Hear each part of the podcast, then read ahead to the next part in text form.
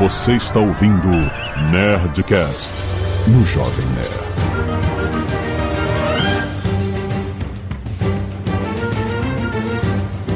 Landa, nerds! Aqui é Alexandre Antônio do Jovem Nerd e meus board games nunca viram mesa. Aqui é Diogo Braga e análise de parálise é quando Chaves toma um susto. Aqui é Rafael Studart, nascido, criado e roubado no Rio de Janeiro desde pequenininho.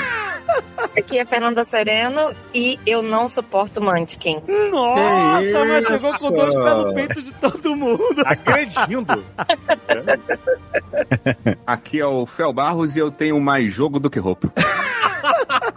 Maravilhoso. Você faz mais jogo do que roupa. É triste porque é verdade. É muito verdade. Muito bem, nerds! Estamos aqui offline. Pode conectar essa internet que estamos offline na mesa, porque a gente vai se divertir com board games. Vamos falar de jogos de tabuleiro. Faz muito tempo que a gente não fala. E estamos com um elenco estelar. A Fernanda do Diversão Offline, o Fel Barros, desenvolvedor de board games da Culmini or Not, o Studart, o cara mais engraçado do UTC. Que maldade.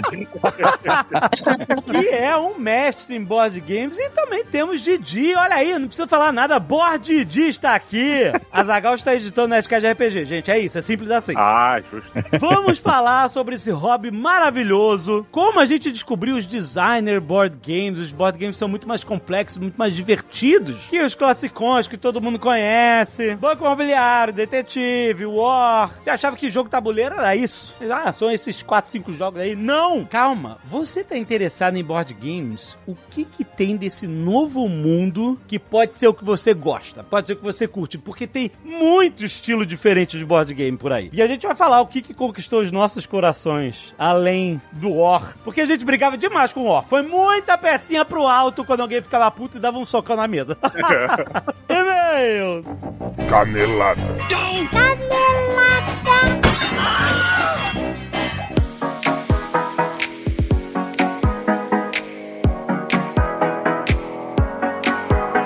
Muito bem, Zagal, vamos para mais uma semana de mês encadelada do Nerdcast. Vamos. Azagal, hoje é Black Friday! Olha aí!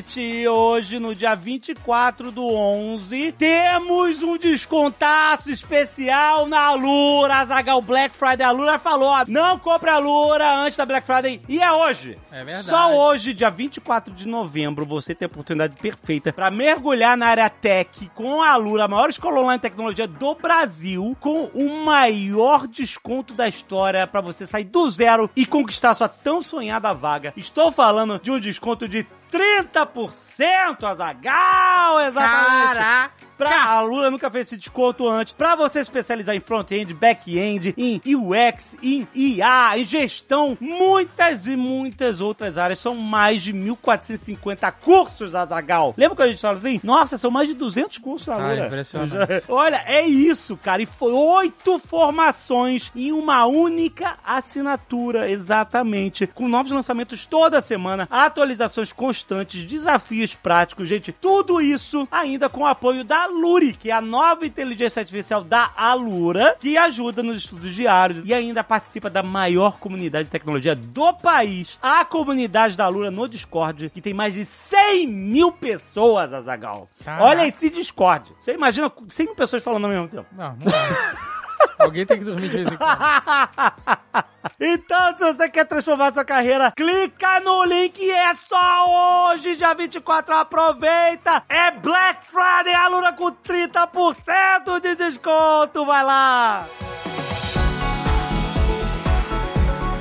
Falando em Black Friday, Azagal, a gente tem o Pelando aqui. O Pelando que é um aplicativo gratuito que funciona como uma rede social de compras, onde você encontra promoções de verdade, são postadas pelas pessoas de verdade da comunidade Pelando, sempre validadas pelo time Pelando para garantir a segurança, claro, de todo mundo. E é na Black Friday que o Pelando, Azagal, fica em brasa. O Pelando Olha. pela. Porque você vai ter as promoções de várias categorias, cupom de desconto, um monte de coisa acontecendo ao mesmo tempo. E é Black Friday é coisa pra tudo quanto é lado. Então Pelando é bom porque a comunidade centraliza, filtra o que é melhor, o que vale mais a pena. E é importante, se você tiver de olho em alguma parada nessa Black Friday, ainda dá tempo de você cadastrar no Pelando um alerta de desejos, porque aí você recebe uma notificação sempre que encontrarem uma promoção desse produto que você tá querendo. E além dos alertas óbvios, você pode usar o Pelando para acompanhar e comparar os preços dos produtos que você quer comprar, não só a Black Friday, mas o ano inteiro. A comunidade do Pelando tem mais de 2 milhões de usuários, são super engajados e você pode acessar o Pelando Chat, também um lugar do app feito para você trocar informação sobre os produtos, serviços, lojas, o que você quiser em tempo real. Pelando totalmente gratuito. Baixa agora o app para Android e iOS ou você vai direto no pelando.com.br, tem link na descrição. Aproveita da Black Friday Pelando. E Azaghal, claro que a gente vai esquecer da Black das Blacks do Magalu, porque hoje, hoje é só Black Friday, gente. Black É. Friday, Black Friday, A Black galera tá, tá ansiosa. A gente tem que dizer as ofertas aqui mesmo. Ofe- ofertas com até 80% de desconto, Magalu! Ô, dona Luísa. É, é isso, Dona Luísa mandou. e no app do Magalu tem milhares de produtos com frete grátis pra você aproveitar também. Tem a entrega super rápida Pescou Chegou no Magalu. Então corre, porque tem um monte de produtos. Caraca, Com- 80%, mano. Exato. Até 80%, Até 80%. de desconto. E o estoque é limitadíssimo, porque é Black das Blacks Magalu. Tem link na descrição, corre, baixa o aplicativo, porque hoje é dia de Black das Blacks. Pronto, Azagal, ainda tenho voz. Acabou Black Friday, eu tenho voz. Agora Acabou eu. nada, eu vou lá pra Black Friday. Não, que é, é, acabou, acabou aqui, aqui pra Pô, gente. É, não, ainda tá rolando, não, tá rolando. Tá maluco. Exato, Tá lá, entra no Magalu. Não acabou, não. Mas, Azagal, eu quero ver se eu vou ter voz no fim da CCXP!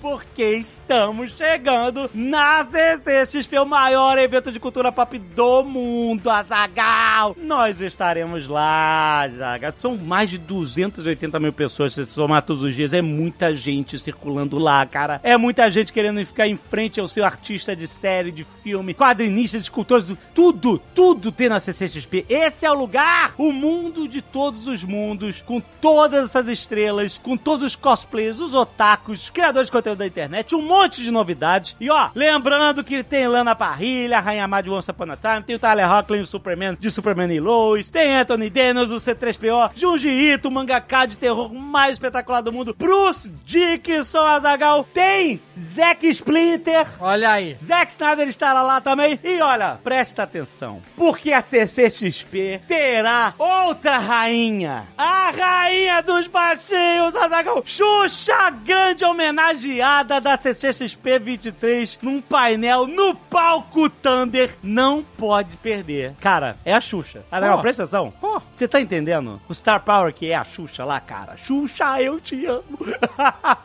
Vai tirar Ô. foto com a Xuxa? Pô, cara, ô, Forlane, Olha ajuda aí. a gente aí. Cara. Olha, é urgente, faltam pouquíssimos dias pra CCXP, os ingressos estão acabando, depois não vai ficar arrependido que você não gritou Xuxa, eu te amo. Não, porque além disso tudo, tem Ah. Jovem Nerd massivamente, diariamente Ah, na CCXP. É lógico, exatamente. Olha, ó, vai ter a final da Pro League Mortal Kombat 1 na Game Arena da CCXP. Acho que a gente podia. Seria maneiro a gente dar um. Jogar? Abrir, abrir o show. Abriu o que que abrir a final. isso? Não, não, eu tô inventando coisa, não vai ter nada disso. Você quer Mas- chegar na final de Mortal Kombat e jogar a pior partida da história de Mortal Kombat. Exatamente. Mas ó, não perca a final da Pro League, vai estar lá na Game Arena do CCXP. E tem mais, Azaghal, olha só. O Jovem Nerd vai ter uma loja na CCXP, exatamente. Ó. A gente vai ter uma tenda medieval lá no Magic Market, colado na tenda medieval também da Jambô. Então tudo que você quiser comprar de produtos exclusivos da Jambô, do Jovem Nerd, vai ter lá, incluindo os itens excedentes da coleção Nerdcast RPG Cthulhu. Sim, exatamente. A gente, você sabe que a gente produz mais recompensas do que o número de apoiadores, justamente pra gente se precaver de extravios ou quebra ou qualquer problema, troca, etc. Agora que a galera toda recebeu, a gente pode trazer o estoque limitadíssimo restante de algumas recompensas do Nerdcast RPG Cthulhu. Então, por exemplo, vai ter relógio do Faraday, exatamente. Vai ter a pelúcia do Billy. Oh, meu Deus, qual a grana Nadinha, peluda do bem. Vai ter os livros, é óbvio, se quiser. Gente, você quer comprar o melhor jogo livro Legacy do mundo, que é o, tipo assim, até onde eu conheço, não conheço nenhum livro, jogo igual a esse, que você cola adesivos no livro, o Enigma do Sol Oculto vai estar tá lá, no Magic Market. E ó, presta atenção, as últimas estátuas do Cthulhu que sobraram, as últimas que sobraram do outro financiamento coletivo também estarão lá, com preços promocionais, é óbvio, quem participou do financiamento coletivo pagou muito menos do que no mercado, mas mesmo assim a gente vai dar preços promocionais de CCXP para comemorar a nossa estada lá no Magic Market. Então vai lá ver a gente, a nossa tenda medieval do Magic Market. Não perca CCXP, vai lá encontrar a gente. Os ingressos estão acabando, tem link aí no post, a gente se vê lá.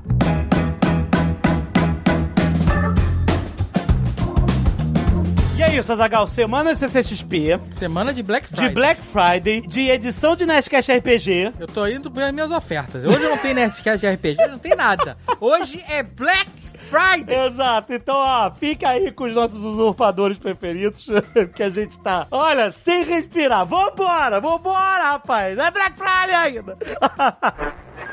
Muito bem, Marcelo Bassoli. Te chamei aqui pra você me ajudar a entender um pouco de segunda temporada de Loki, porque eu só vi a primeira. Você procurou um especialista e só sobrou eu. Se deu mal. Não, não, foi a minha primeira opção e ainda bem que você aceitou, pô. Ah, entendi. Então, lamento que sua primeira opção tenha sido eu, tá? Mas vamos, vamos que vamos. Muitos comentários aqui daqui a pouco sobre a segunda temporada de Loki com spoilers. Então, se você não quiser ouvir, pode pular para 29 minutos e 33 jogos de tabuleiro. Vamos primeiro agradecer aqui a galera do Cacete de Agulha. Temos pedidos de doação, tem todos os detalhes aí no site, gente. Vai lá, jovemnerd.com.br ou nerdcast.com.br. No link desse episódio aqui, na descrição desse episódio, vai ter todos os dados de todo mundo que tá precisando de doação, tá? São pessoas que estão precisando muito disso, então se você puder ajudar, se você estiver na cidade dessa galera, por favor. Lembrando que pedido de doação é sempre urgente, né, Mal? Galera, quando precisa, precisa com urgência. Então, quem puder doar, agradecemos. Exatamente, Marcelo. Ó, temos pedidos de doação aqui para a Thaís de Oliveira Silva, doações pelo grupo HEMO, na Avenida Leitão Silva, 1089, Juris, em Juris... Gurijica, Gurijica. Gurijica? Grande Gurijica, Vitória Espírito Santo. Você conhece Gurijica? Conheço, pô. Já fui lá.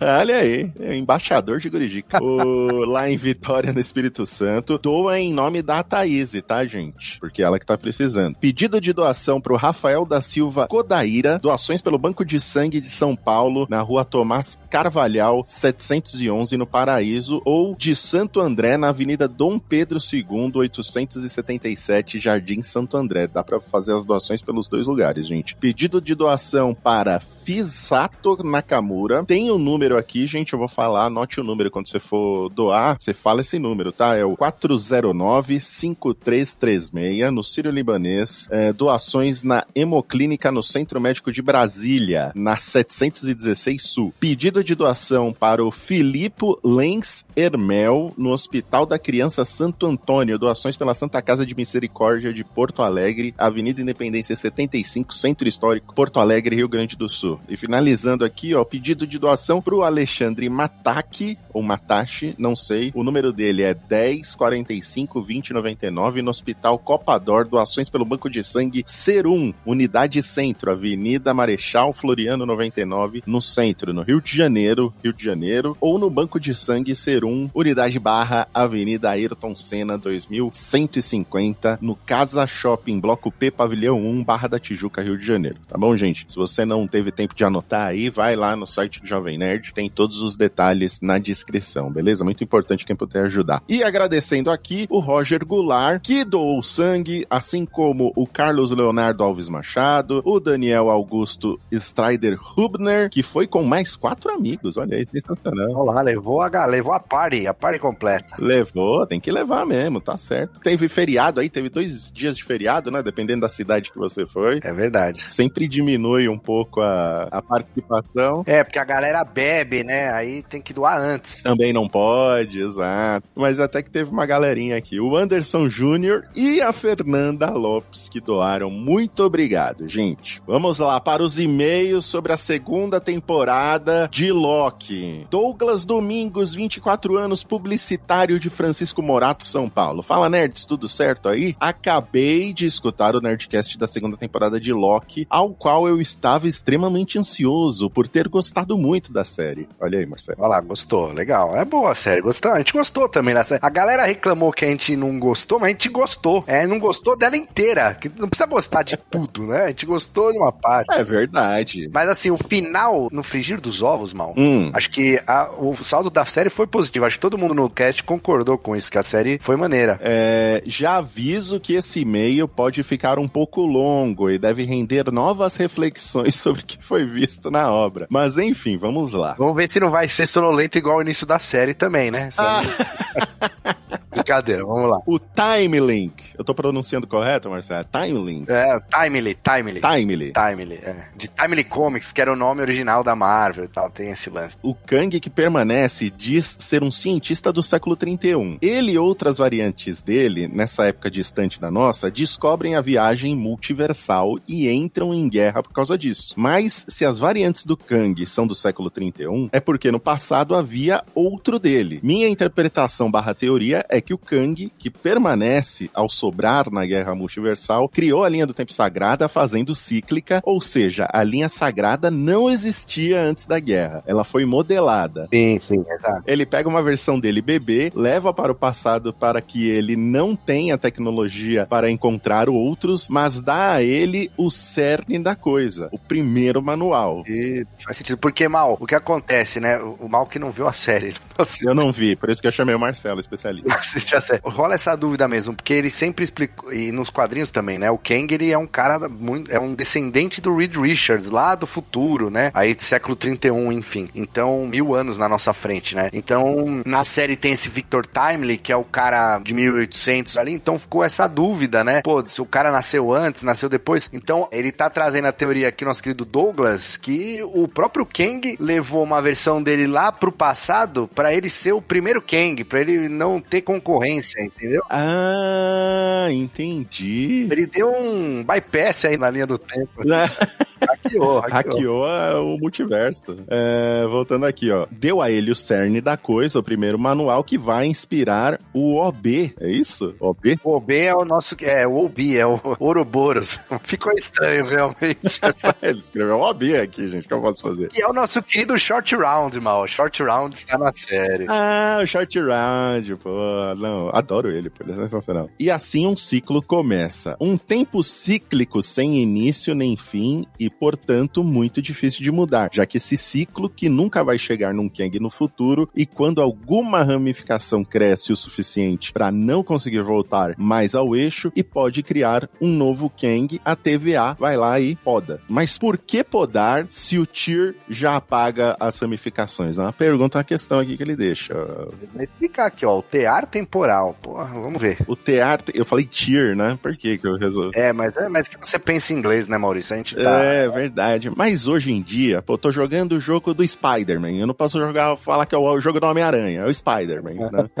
Todo mundo se chama lá, é o nome em inglês. É, é o Superman, não é mais o Super-Homem, né? Pô. É, exatamente. Aí acaba a gente se perdendo um pouco. Mas vamos lá, ó. O tear temporal. O tempo não é tangível. Então, como enxergá-lo e manipulá-lo? O tear transforma tempo em energia e a energia é manipulável. O tear torna o tempo visível e palpável para ser costurado numa timeline literal que o Kang consiga compreender e controlar, já que ele, além de tudo, ainda é humano. Mas o tear tem limites. Ele não costura pontas soltas. A TVA é a equipe de manutenção do tear que faz ele ser capaz de costurar uma quantidade razoável de linhas. Tudo de maneira organizada e controlada, sem perigos reais. Quando dá errado, é reset na linha e o Kang tem que fazer de novo o trabalho de moldar a linha e fazer a TVA para cuidar dela enquanto ele apenas administra. Beleza. É isso. Isso mostra na série, tá? Acho que é isso aí mesmo. O cara Ele assistiu a série e entendeu, então. assistiu, assistiu e entendeu, aparentemente. Ele só tá me contando a série, então. É- é- Mas é bom, é um bom e-mail pra você, Maurício, que não viu? Aí você já entende, não precisa assistir nada. Exato. Ah, Pra eu entender que ele é verdade, foi pra mim, né? Exato. Foi pra mim esse e-mail. Aquele que permanece. Diferente de outras pessoas com quem conversei, eu não vi o Kang como um vilão perverso ou maníaco. Ele tem o poder de lidar com o tempo e multiverso e, como foi para o Loki, no fim a responsabilidade ia ser dele e, diferente do Loki, ele escolheu um caminho mais fácil e confortável para ele. Ser o ditador do tempo. Ele decide o que vai ser e tira o livre-arbítrio das pessoas em nome da segurança, entre aspas, com a TVA para botar a mão na massa. Era o único jeito que ele via e por mais que ele se deleitasse com o poder em alguns momentos, ele sofria com fardo em outros. Isso fica claro quando no tom dele ele se compadece com o Loki sofrendo a ver o fardo na sua frente. Fica assim, né, Mal? Eu concordo com isso que o que o Douglas tá falando, porque por mais que em algum momento ele tenha sido um cara perverso ou maníaco, né, digamos, ele en- enfrentou as variantes dele e venceu, que é o que ele conta na primeira temporada. E aí, desde então, ele tá lá no fim do tempo controlando essa Sacred Timeline aí, né, sozinho, né? Então ele com a, no máximo ali com a senhorona minutos, né, o reloginho. Então assim, é natural que com séculos e séculos de solitude ali, pensando e controlando, o cara meio que ele se enquadra, né? Ele meio, enfim, eu não sei se ele se enquadra, mas acho que a solidão ela traz um- uma sabedoria pra pessoa Entendi. Que ela não tem, não vê mais vilania, então ela quer simplesmente, eu, eu concordo com o Douglas, acho que é, é por aí mesmo. Apesar de ser um ditador do tempo aí, como ele tá falando, ele não, acho que a parte vilão dele nesse momento do aquele que permanece, ela, ela não existe mais. Depois de tanto tempo, não tem mais bom ou ruim. Né? Exato. O cara tá simplesmente fazendo o que ele tem que fazer, né? Exatamente. Mas mesmo sendo ditador do tempo, ele sabia que as pessoas tendem a uma hora questionar o ditador, a não ser que o ditador seja Deus. Aí as pessoas aceitam. Inclusive, deve ser por isso que as pessoas da TVA são humanas. Elas não tendem a questionar burocracia e ordens divinas. Uma boa, uma boa teoria essa daí. é. Vamos pegar a galera do- da humanidade ali, que os caras curtem uma filha. Um carimbo, né? É, eu também achei estranho. É, o, o humano não questiona a burocracia.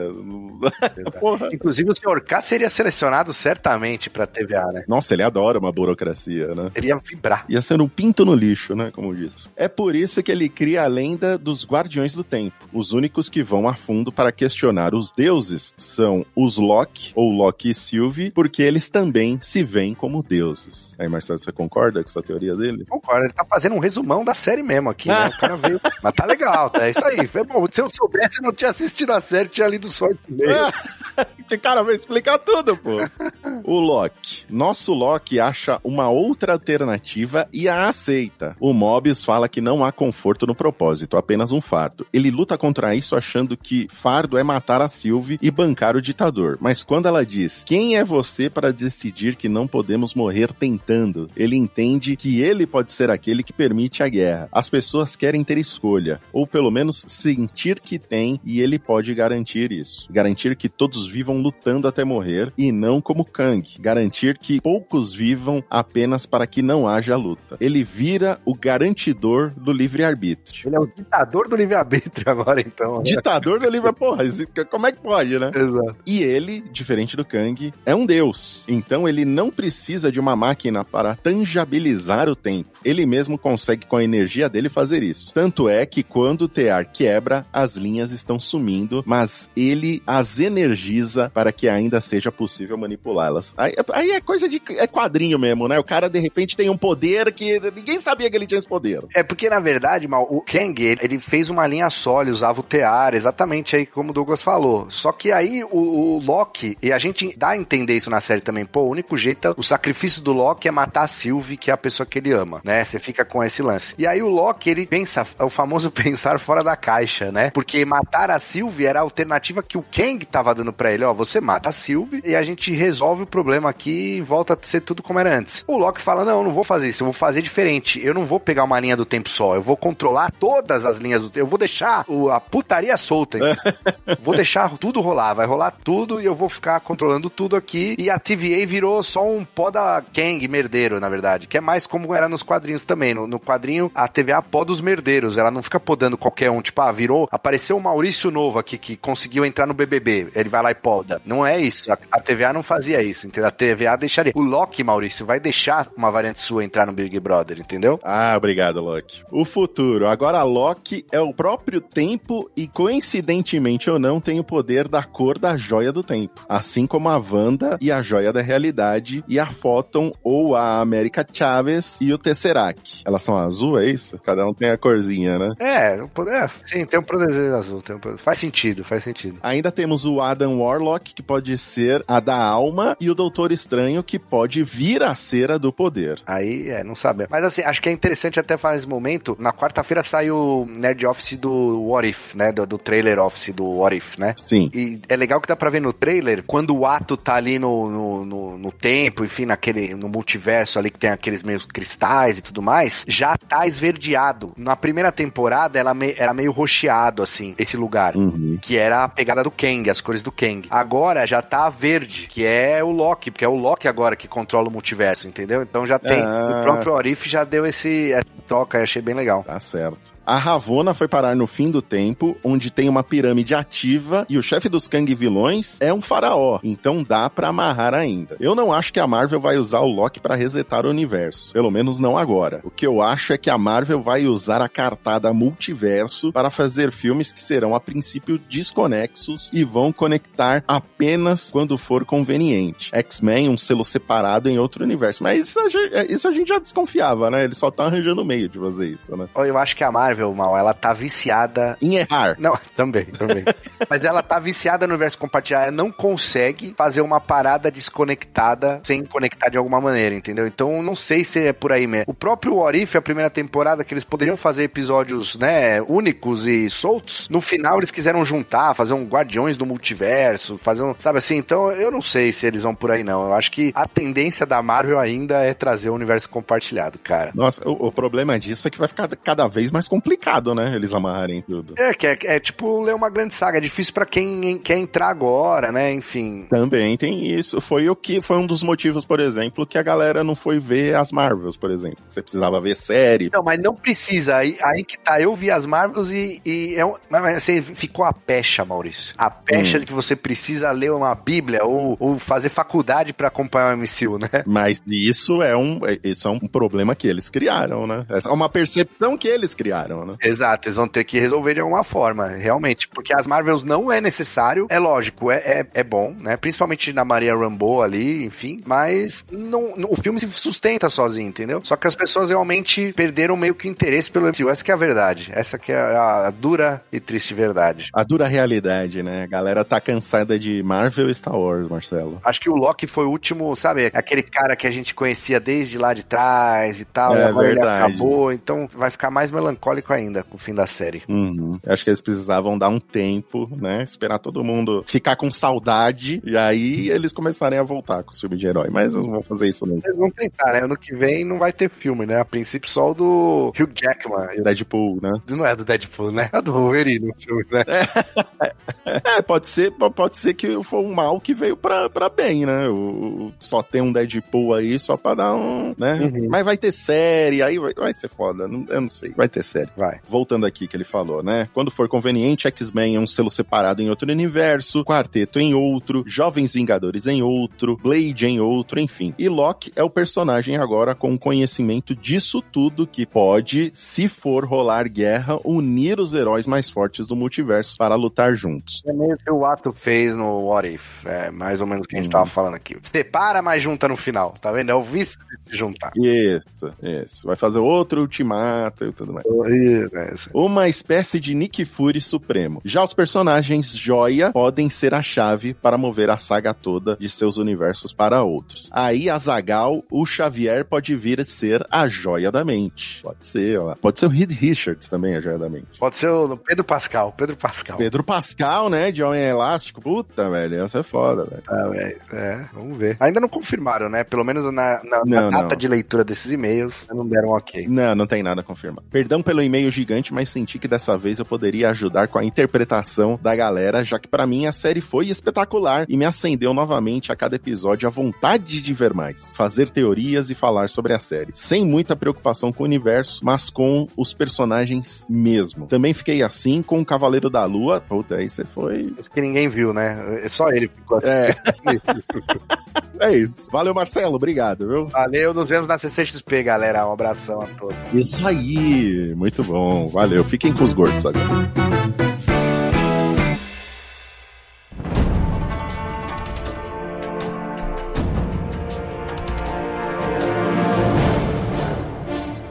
Eu acho que War é o board game que eu já mais joguei na vida. Caraca. É, assim, por quê? Por que, que eu mais que eu joguei? Não porque eu amo o War e porque é sensacional. Porque eu passei a, sei lá, a infância e a adolescência inteira sem conhecer nenhum board game além dos classicões. Todo mundo, quando ia na casa assim, ah, é o War que a gente vai jogar, vai jogar War. Eu, Carlos Voa. Não, peraí, mas tava, tava valendo carteado também? Pô, palavrão, burro em pé. Não jogava mais? Não, cara, eu acho que o War. Caraca. Quando eu conheci. E, e aí, eu- o War, na verdade, é uma. É tipo o Risk, né? O Risk que é o original, né? Não é, não é isso? É, Isso. sim. Agora é só no Brasil. E aí, meu amigo, quando eu conheci Axis versus Allies, que era teoricamente a mesma ideia do War, só que com economia, não é aquela espécie, tipo assim, não, você tinha que é, conquistar territórios pra conseguir recursos, pra comprar tanque de guerra, submarino, avião, enfim, soldados. Eu fiquei apaixonado, assim, como assim? Isso existe? Como assim?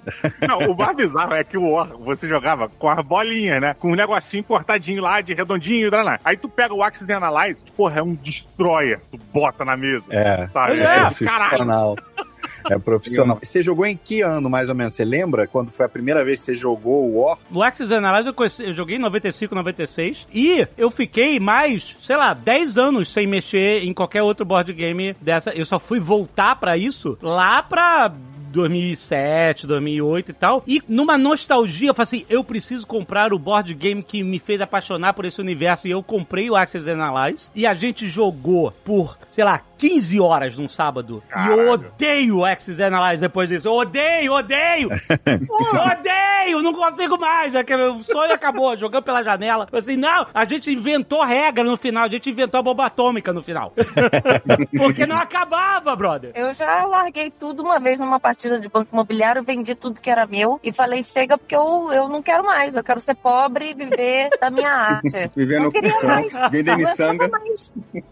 Isso é muito curioso porque eu lembro quando eu era criança e não tinha condição de ter um jogo de tabuleiro, assim, era só quando acontecia de, sei lá, algum tio, alguém me dar de presente. Eu ficava fascinado com os jogos da Grow, porque a Grow parecia que tinha jogos, né? O nome já dizia ali, Grow, né? Depois é que eu fui descobrir que o Grow era o nome das iniciais dos criadores da parada. O quê? Eu achei que era eu fui- gente, jogo pra gente crescida, é isso? É, eu achava que era porque tinha o Estrela, que era pra criança, e Grow, que era pra galera mais Adulto. velha, mais crescida. É, eu eu nunca achava pensei sobre isso. Que foda. Estilingue. Estilingue é o quê? Estilingue é pra quem quer ser futuro engenheiro, sei lá. Acho que é isso. O que eu achei mais fascinante é que o nome dos caras, eu guardei, era Geraldo, Geral, alguma coisa assim, Roberto, Oded e Valdir. Só que o Valdir dele era com V. Porra. Aí ia ficar estranho ficar Grove. Aí eles botaram um W pela sonoridade. Eles E ficou mais um, né? É, Caralho, eles deram uma, tiveram uma, uma licença poética aí. E aí o Grove surgiu disso, mas era pra ser Grove. Caralho. Gosta de Grove. Prefiro Grove. Caralho, muito bom, cara. Porra, a, a Grow, se não me engano, ela foi responsável por trazer um dos jogos que me encantou pro Qual, qual? Porque eu, porra, na época eu tinha um amigo que o pai dele, ele fazia uma ponte nos Estados Unidos direto. Ele trabalhava lá fora. Isso, pô, tô falando de 91, sei lá, 92. E aí, porra, o pai dele ia pra fora direto e voltava. E aí um belo dia ele voltou e ele trouxe um jogo chamado, se não me engano, é The Green Stuff from Outer Space. Caraca. É, que era um, porra, era um jogo de uma nave, você tinha um mapa de uma nave, e aí tinha uma invasão alienígena Caraca. nessa nave. Então eram duas pessoas. Um, um cara, né? Um, eu jogava com o pessoal da nave e ele jogava com os alienígenas que estavam invadindo. Cara, quando eu vi esse jogo, eu falei, caralho, porra, nunca tinha visto uma dinâmica dessa, sabe qual é? Tinha a estatística dos personagens, pequena, coisa pequena, mas tinha ali as estatísticas e tal, não sei o quê. Daqui a pouco a Grow traz a porra do jogo, do jeito dela, Caralho. e, que, e vira o Red Alert, sabe qual é? Irado. Cara, foi tipo do caralho, assim, do caralho. Quando eu vi a parada, eu falei, porra, maluco, porque eu catei essa porra do jogo por muito tempo, muito tempo, porque eu não sabia qual é era, lá. E aí, puta, Grow traz lá o tal do Red Alert e era idêntico à porra do Space. Na década de 80, a Grow trazia vários jogos de fora sem conver... Era tudo jogo autoral, né? Esse. o, o Awful Green Things era de um cara chamado Tom M. Que é um, ele é bem prolífico, fez uma porrada de jogo e não tinha nenhum nome, não tinha nenhum direito autoral. E a gente foi descobrir isso em 2000 e vovó Bolinha com o Kaká, né, do E aí Tem Jogo, fazendo uma entrevista com o Kramer, falando: E aí, Kramer, como é que você acha, né, o, o seu jogo chegando aqui no Brasil? 40 anos já, né, que a gente tem Interpol, tem alguns outros jogos seus e tal. Ele: Tem jogo meu no Brasil? Eu nunca ouvi falar disso.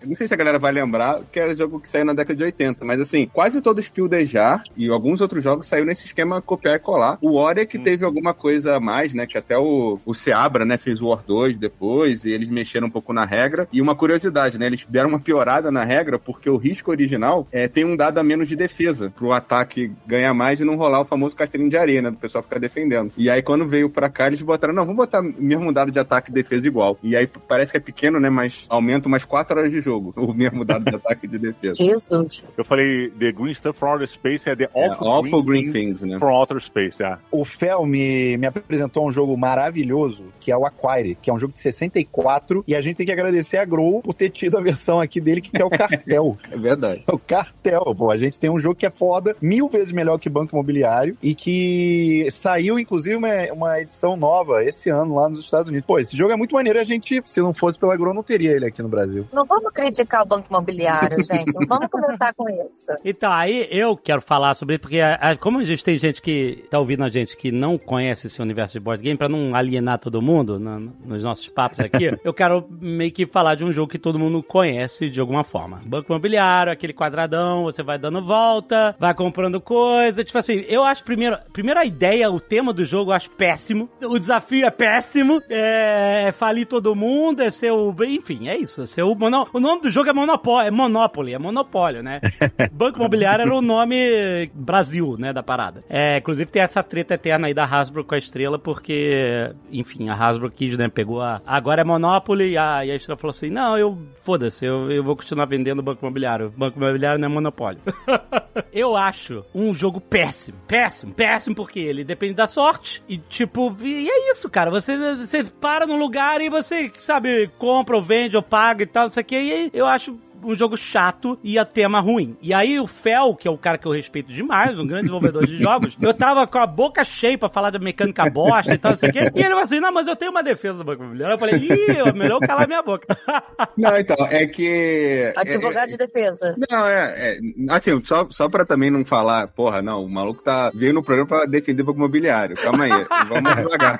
O banco Pô, imobiliário. me Jogos em debate. porra. Não me decepciona. Jogo em debate. O banco imobiliário tem mais de 100 anos, né? Então, Sim. é meio como a gente tiver, porra, a gente bater lá no Pentium 2, 3, caralho, o Pentium 2, lento pra caralho, não consigo abrir meu. Spotify, entendeu? Concordo, ok. Tem uma coisa assim, mas assim, eu tenho uns, sei lá, 6, 7 anos que eu gravei uma série com o Davi Coelho, que era sobre os Grande clássicos. Davi Coelho. Davi Coelho do Silvio Coelho, que é o nosso Boa, aposentado foda, é favorito. foda. É, e a gente gravou uma série chamada Clássicos do Board Game, que a gente explicava por que, que o jogo é datado, né? Inclusive, o, o episódio do Banco Imobiliário, a gente fala alguns pontos que o Alexandre tocou aqui, né? Do, é, que é um jogo que fazia todo mundo falir, não é maneiro, né? O jogo só acaba quando uma pessoa tá rica e o resto foi embora, né? E não faz sentido. Mas, assim, apesar dele ter um... Ah, ele sobrevive porque as pessoas conhecem, imaginário popular e tudo isso, ele tem algumas mecânicas que são até hoje usadas, né? Tipo set collection, né? Que você tem que. O que que é set collection? Você junta cartinhas iguais, né? No caso do banco imobiliário, você junta peças da mesma cor. E se você tiver todas da mesma cor, você consegue ter acesso a coisas melhores e tal. E tem o roll and move, que é uma mecânica que quase todo jogo é muito. O que que é roll and move? É o famoso rolar dado, né? Você rola dado e anda. Que não tem controle nenhum, né? A gente não tem controle nenhum.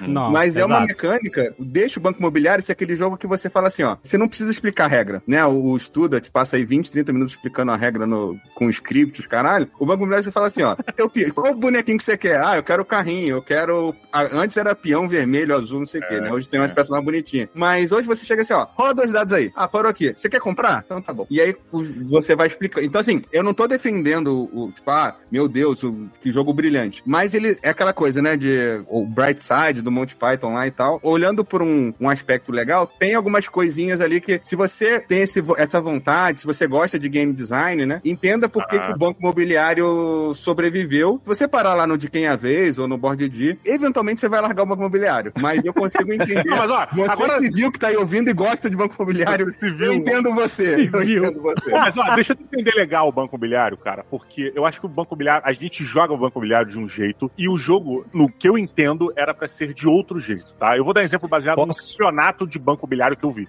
É, bem, teve um Eu campeonato. participei, tá? Eu fui, eu fui. Olha aí. Cara, eu assisti Brasileiro. um campeonato ao, ao vivo de Banco Imobiliário aqui em Brasília, tá? Não, não foi o brasileiro que o Fel fez, foi uma parada amadora. Mas, cara, a grande parada do Banco Imobiliário, e isso tá em documentário também do próprio Monopoly, é, é o que acontece fora da mesa. Porque você tem as regras do jogo simples e o caralho, você tá e cai na sorte e tudo mais, só que existe um lobby inacreditável entre os jogadores. De, porra, compra essa porra, me vende isso aqui, te dou isso aqui por tanto, não sei o quê. E é, um- é uma politicagem, meu irmão. É uma, uma- um troca-troca do caralho ao redor da mesa. A galera levanta, vai conversar, traz a pessoa no canto, fica puxando um negocinho, fica sei o o. E do caralho, que porra de jogo é esse que tá acontecendo aqui que eu nunca vi? E, e, cara, de enlouquecer, porque o jogo ele ganha uma dimensão, ele, porra, ele virtualiza de uma maneira que você não espera que ele vá acontecer. E ele vira um jogo político no fim das contas. Você fica querendo- tentando passar pra trás das pessoas, ganhar as paradas que elas têm em troca de uma parada que não vale a pena pra elas. É surreal, cara. E aí o Monopoly ele fica um jogão pra mim. Eu acho do caralho. Ele vira um jogo de blefe. Eu tô aqui com alguns Desculpa, fun facts, é porque eu, por coincidência, fiz um de quem é a vez história, tanto do War quanto do Monopoly. E eu acho o do Monopoly, eu acho que é, é um do- é uma das histórias mais fascinantes e é quase que um daqueles cautionary tales. Eu não sei qual é o termo ideal em português pra isso, mas olha que doideira, porque foi uma mulher chamada Elizabeth que criou o jogo no início do século XX. E ela não criou, era o oposto. A ideia do jogo original era para promover uma ideologia econômica chamada em que na prática a pessoa tinha direito a ter sua propriedade privada, mas o que fosse cultivado ali era para ser distribuído igualmente entre as pessoas, entende? Então era, era um jogo para ensinar isso para as pessoas. Caraca, eu nunca vi um desvio tão 180 graus de um tema de jogo. Caraca, mano. Não, e fica pior, porque o que, que aconteceu? Ela levou a ideia pra Parker Brothers, ela se juntou com mais dois jorgistas e levou a ideia pra Parker Brothers, que já era famosa na época. Parker Brothers, pra quem não sabe, era uma editora de, de jogos de tabuleiro. E os caras declinaram, falaram, não, não, não gostamos desse negócio não. Beleza. Passa o tempo, ela renovou a patente, levou de novo pra Parker Brothers, e os caras falaram, não, não, não, não, não, não vale a pena não. Aí o que aconteceu é que o jogo foi ficando muito popular entre o, a galera do meio acadêmico, porque teve um cara que conheceu o jogo e foi ensinando pra outras, e ele, por algum motivo, que agora já não me lembro mais, ele conseguiu os direitos de uma versão próxima do que seria o Monopoly, e ele mudou alguns detalhes ali, etc. Nisso, o cara levou a parada pra Parker Brothers, que comprou os direitos de distribuição do jogo e ajudou o maluco a patentear isso ali na década de 30. Então, dois malucos, tipo, dois caras, dois homens, é, um que copiou a ideia e o outro que era dono lá da Parker Brothers, se juntaram, tiraram o, o jogo dela na prática e começou a comercializar. Os caras ficaram milionários, né? A mulher caiu no ostracismo, Caraca. foi enterrada na Filadélfia com 500 dólares, sei lá, ela tinha 500 dólares na conta bancária. Caralho. É, e o jogo é justamente o oposto do que ele se propôs originalmente. Olha que loucura, cara. A história do Monopoly é impressionante. É muito incrível. E hoje em dia tem um jogo que saiu lá na França, eu acho que em 2019, 2020, chamado Capital, com K, em que a ideia é justamente mostrar a luta de classe. É também rola e anda, né? Você vai jogar o dado, não tem muita agência, como na vida real, né? Você vai ali só recebendo, sofrendo as consequências do que acontece com você. E tem vários tipos de capital, não tem só o capital financeiro. Tem o capital social, que isso é uma forma de moeda. Tem, tem enfim, tem quatro tipos diferentes e você vai andando e navegando no tabuleiro de acordo com isso. E a maneira é que você, dependendo do que você seja, se você é um opressor ou um oprimido, você começa na frente ou atrás. Caraca. Foi isso. Sei- É porque eu gosto muito dessa história. Eu Pô, gosto mas muito o- dessa Ô, história. Stuart, ele se chamava Monopoly no começo? Não, era jogo do proprietário. The Landlord Landlords- Game, né? É, ah, The Landlord's Landlord's Game. Game, sim. Caraca. Caraca, e o capitalismo destruiu a ideia e. Nossa, cara, eu, a, to, todo, toda a história do banco imobiliário é a história do capitalismo. Caraca, brother, que absurdo. O jogo era pra mostrar os aspectos negativos do monopólio e eles se inverteram na parada. E virou tipo morra proletariada. Exatamente. Caraca, brother! Caraca. Uma vez eu vi um, um exercício desses, né? É, justamente os caras falaram, ah, vamos jogar Monopoly e tal, e todo mundo é, vai e tal. Isso aqui. Ah, tá, agora vamos mudar as regras. A gente vai começar com. sei, Você começa com 2 mil, você começa com 500, você começa com 5, sabe? Tipo, é, era, era uma coisa assim. Aí, tipo, de repente ficou muito mais realista o jogo pra vocês entenderem exatamente como é que funciona o negócio. Sim. E você, Fê, qual foi o jogo que te trouxe pro hobby? Então, assim, eu tenho dois momentos. Eu tenho a memória da infância, que detetive é a minha grande paixão. Eu amo e foi, acho que eu ainda joguei mais banco imobiliário na infância, mas eu gostava mais de jogar detetive. Mas dos tabuleiros modernos foi Zombicide. Olha! Zombicide é foda. Bom né? gosto, bom gosto. É. Foi o primeirão, o primeirãozão. Na verdade, assim, todo mundo me per... eh, em várias entrevistas já me perguntaram, né? Eu não jogava quando eu fui convidada pelos meus antigos sócios a participar do Diversão Offline. Eu não jogava, eu não sabia, não conhecia o universo, nada. E aí um dos meus sócios falou: "Não, então, peraí, se você tiver com um fim de semana livre, a gente vai na sua casa te mostrar do que que a gente tá falando". E aí ele chegou na minha casa com duas sacolas de jogo e o primeiro que ele abriu na mesa foi o Zombicide. Você preferiu o Zombicide antes do Fel entrar pra divisão do Zombicide? ah, era melhor, né, gente? Mas aí a gente não vai falar pra não estragar a amizade, né? Não, eu concordo, eu concordo. Meu Rio de Janeiro tá lá É esperando isso que eu ia autógrafo, falar. inclusive. Rio de Janeiro só apareceu esse ano. Então, pesa Meu bem Rio aí. de Janeiro tá lá, viu, senhor? Esperando o devido autógrafo, porque depois eu vou revender no mercado. O Zombicide, ele, eu notei que ele é um, um jogo de entrada muito bem quisto, né? Assim, o o Fel falou um negócio importante que é uma boa defesa do banco imobiliário, que é as regras estão todas no tabuleiro. É, isso é incrível, né? Tipo, é isso. Ele falou, você começa a jogar e aí você obedece o que tá escrito aí, beleza. E essa é a fórmula de muitos desses joguinhos, tipo, jogo da vida, essas coisas, etc e tal. E é claro que quando os jogos começam a ficar mais complexos, né? Você começa a colocar muitas regras anexas ao que você faz e aí você começa a separar os públicos, né? Porque tem gente que curte isso e tem gente que fica confuso, que não lembra, esquece, joga errado, sabe? Tá, minhas primeiras jogadas são sempre erradas. A gente Sempre. chega no final e fala assim, caraca, tem uma coisa esquisita. Aí, tipo, não, teve uma mecânica básica que você jogou errado o jogo inteiro e fudeu o jogo inteiro. Então, assim, quanto mais complexo ele vai ficando, a gente chama de heavy games, né? Esses jogos que são super complexos, assim, tipo um Gloomhaven, sabe? Um, é, um Gloomhaven é literalmente heavy game, tem que pesar 10 quilos a caixa. É, tranquilo. Mas assim, jogos. A Kumini faz um monte de heavy games que são muito legais. Tem os jogos que são mais de entrada, tem os jogos super rápidos que a gente chama de party games, jogos de festa, né? Você abre, super simples, explica rapidinho. E por mais que eles sejam simples e fáceis de entender, eles ainda são muito melhores. Um, um Love Letter é muito melhor que um banco imobiliário.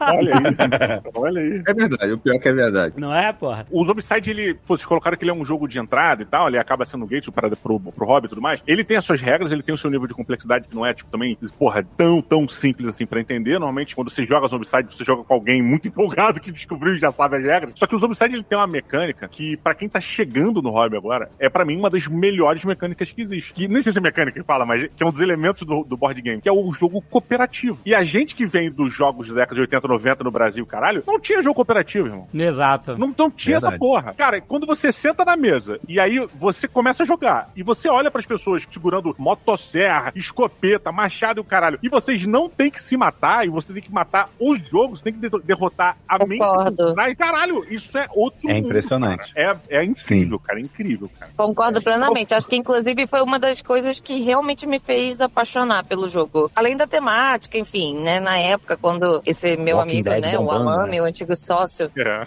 me, me mostrou, tava no auge do The Walking Dead, enfim, eu adorava a temática, adorava tudo, e então assim, mas sem dúvida, o cooperativismo acho que foi o que me fez apaixonar, com certeza. Então, tem algumas coisas, só pra complementar a fala do Didi, o, o cooperativo tem essa coisa legal de tipo, precisa de uma pessoa que manja da regra. Você só precisa escolher teu bonequinho, olhando a miniatura e ver o que, que você acha mais legal, entendeu? Porque aí ele vai te guiando ali, tipo, ó, tem que abrir porta, tem que dar tiro, tem que matar zumbi. E assim, e como a gente tem duas escolas grandes de jogos, né? Esses jogos, ah, normalmente que vem do- veio do mercado americano, que a gente cha- chamava carinhosamente de Ameritrash, né? Agora eles estão chamando de jogo temático e tal, rolou uma problematização com o termo. De chamar de... Eu gosto de Ameritrash, não, não vejo... Eu gosto, Ameritrash. Ameritralha. Eu, eu falo É, a Meritralha é inclusive. bom também. A Meritralha. Que são esses jogos mais. É, imersivos, né? Que você tem mais tema e tal. E o Catan, né? Que é um jogo super famoso, que foi uma grande revolução pro jogo tabuleiro, é uma coisa mais, pá, uma ilha fictícia, você com ovelha e trigo, sabe? Uma coisa mais. Você, você vê, o, o Diogo tava falando agora de motosserra e escopeta, né? E o Catan a gente vai pra trigo e ovelha, que são coisas mais. Até muito pela lindo. coisa da escola, né? A escola europeia, que era uma coisa não conflituoso, né? Tinha uma, uma coisa cultural também de é, jogos não belicosos, né? Depois da, da Segunda Guerra e tal. Então essa coisa cultural passa muito pelo jogo e eu acho que essa coisa do jogo cooperativo é muito legal pra você. Pô, pô, eu acho muito. Eu gosto de alguma coisa de relacionada a zumbi, né? Eu gosto do tema e tal. Eu- hoje em dia tem medieval, tem. Se você gosta do Rio de Janeiro, por exemplo, fazendo um jabá aqui, tem a caixa do Zombicide Rio de Janeiro. Nascida e criada no Rio de Janeiro, a caixa, com referências cariocas. E, e então você escolhe o que, o que você quer jogar, você pode escolher. O... pô, vamos pro, pro a- de verdade agora. Recentemente vocês anunciaram aquele character pack do Monty Python, cara. É, Monty Python é uma série, foi cara. meu- Monty Python Flying Circus, cara. É, Foi meu trabalho mais difícil dentro da, da. Eu tô oito anos lá, foi a coisa mais difícil que eu fiz. É sério? Porque é muito difícil, né? Um humor muito específico e tal. Então tem umas coisas meio. Alexandre, tem um pé gigante em miniatura. É. Eu vi, eu vi, eu vi lá na Comic Con, tava lá, eu vi na Muito bom. Comini. Tá louco? Porra, maravilhoso. Aliás, Foi- qual foi o primeiro cooperativo que vocês jogaram? Foi todo mundo foi Zombicide? Eu joguei o Pandemic, cara. Foi o primeirão? É, o Primeiro. meu faz um site. O meu E eu pô, o peguei meu o Pandemic saindo, assim, no hypão, 2007. Caraca. É, o meu foi do mesmo autor, mas foi o Ilha Proibida, que já teve esse mesmo efeito que o Didi falou. O de tipo, eu falei, caraca, dá pra você jogar com outras pessoas contra o tabuleiro? Eu fui disso pro Pandemic, quer dizer, desse pro Forbidden Desert, desse pro Pandemic e do Pandemic pro Zombicide, eu acho. Acho que foi nessa Porra. pegada. E eu fiquei viciado em Zombicide na época, foi muito Cara, doido. eu peguei o Ilha Proibida agora. Eu tinha uma fissura por Ilha Proibida. Eu sempre via a galera falando e tal. Eu nunca tinha jogado. E, puta, eu joguei o simples, cara. Legal pra caramba, assim. Muito divertido, né? Basicamente, você Sim. tem que ir pulando com seus bonequinhos até chegar lá. Tipo, pega um item aqui num lugar, leva pra outro lugar, não sei o quê. E a ilha tá se desfazendo enquanto você tá tentando fugir, assim. É muito maneiro, cara. Sim, acabei de lembrar que joguei esse jogo na Bienal. É incrível, incrível, incrível, incrível. Só pra dar uma última dica aqui pra galera, o pessoal que tá ouvindo, se tiver um filho que não sabe perder, como aconteceu com o meu quando era mais novo, eu só consegui fazer meu, meu filho pegar mesmo gosto com um jogo cooperativo. né? A gente pegava. Ah, pegou o verdade. Zombicide, né? Pegou alguns outros jogos e, tipo, ele. Eu não jogo, não, não alivio pra ninguém, né? E aí eu jo- jogo sério. Campeonato Mundial. Jogar com meu filho era a final Não, do é Mundial. chato ali, pra caralho. Coreia. Não, é chato pra caralho. Chato pra caralho. E aí ele ficava meio chateado, não sei o que. Eu falei, não, vamos jogar, um, vamos jogar junto. E a gente pegou os Zombicide e tal. Então, assim, é, é muito legal pra estar com a criança nessa fase, né, de não, não saber perder. O cooperativo vai muito bem. E é aquela coisa, né? Tira do tablet, tira do. Porra, tira da frente é. do celular. Depende, né, Depende. certeza. Tem jogo que traz o tablet pra mesa também. Você Pois pode... é, É verdade. Essa polêmica. né? Vamos evitar isso aí. Brincadeira, brincadeira. Vamos evitar esse assunto. Então, esse- isso que vocês falaram é uma coisa interessante. O jogo cooperativo, ele realmente, sei lá, eu conversando com o pessoal da Comini, né, eles falaram, cara, isso é uma parada que tomou o mundo, é isso. Tipo, a galera gosta de jogo cooperativo pra caracas. É uma coisa fora do normal. Tipo assim, o meu primeiro jogo de zumbi nem foi o Zombicide, que foi um dos primeiros jogos cooperativos que eu joguei. Ele chamava Last Night on Earth. Puta, sim. Ah, caraca. Você jogava cooperativo com os heróis, mas você tinha um jogador que era os zumbis. Então era tipo cooperativo e também um jogo competitivo no sentido de que você tinha um contra vários heróis. É o Hero Quest, né? O Hero Quest é assim? Putz, eu, eu nunca joguei Hero Quest. O Hero Quest é década de 90 classicão, que saiu pela estrela. Era- Um era o Zargon, né? Que era o mago do mal lá, controlando os monstros. Ah, e o resto pode- da galera entrava na masmorra, né? O Bárbaro, o mago. Ah, eu não sabia. O Hero Quest é o que saiu pra competir com o Dungeon, né? Que a Grow trouxe. Que a Grow, Isso. Grow Dungeon trouxe Quest, os primeiros jogos crer. do. Que o DD ele lançou. Um dos primeiros jogos de tabuleiro que o DD fez foi o Dungeon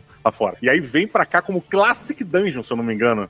E aí, É isso pela. Grow, puta, eu, porra, eu, eu vendi. A minha mãe passou pra frente o meu, eu fiquei desesperado, eu comprei depois de muitos anos de novo, assim. Mas, porra, era, era maneiro. Eu não lembrava que o Hero Quest tinha uma pessoa que era o, o, o chefão Também, da parada, né? sabia era o, não. o vilão. Era o Zargon. E ele foi reimplementado agora pela Hydro, né? Teve um Kickstarter nos últimos dois, três anos. E no Kickstarter eles, eles fizeram um modo cooperativo. Eu acho que é com aplicativo, inclusive. Ah. Que você joga. Você pode jogar sem os Argon, né? Que é o. Aí ele passa a ser uma, uma AI. É uma inteligência artificial. E não teve um financiamento coletivo brasileiro de um jogo que foi muito similar, né? Lembrando Tem. dessa época Se que chama esqueci. For the Quest. For the Tem. Quest. E- É. É do nosso querido Bruno Sattler. Pô, o Bruno Sattler é brother nosso, cara. Ele é muito legal. Porra, maneiro. E ele fez um financiamento muito bem sucedido aqui no Brasil, inspirado É. no Hero Quest também. Ó, final participação especial lá. do meu marido aqui, que também está participando.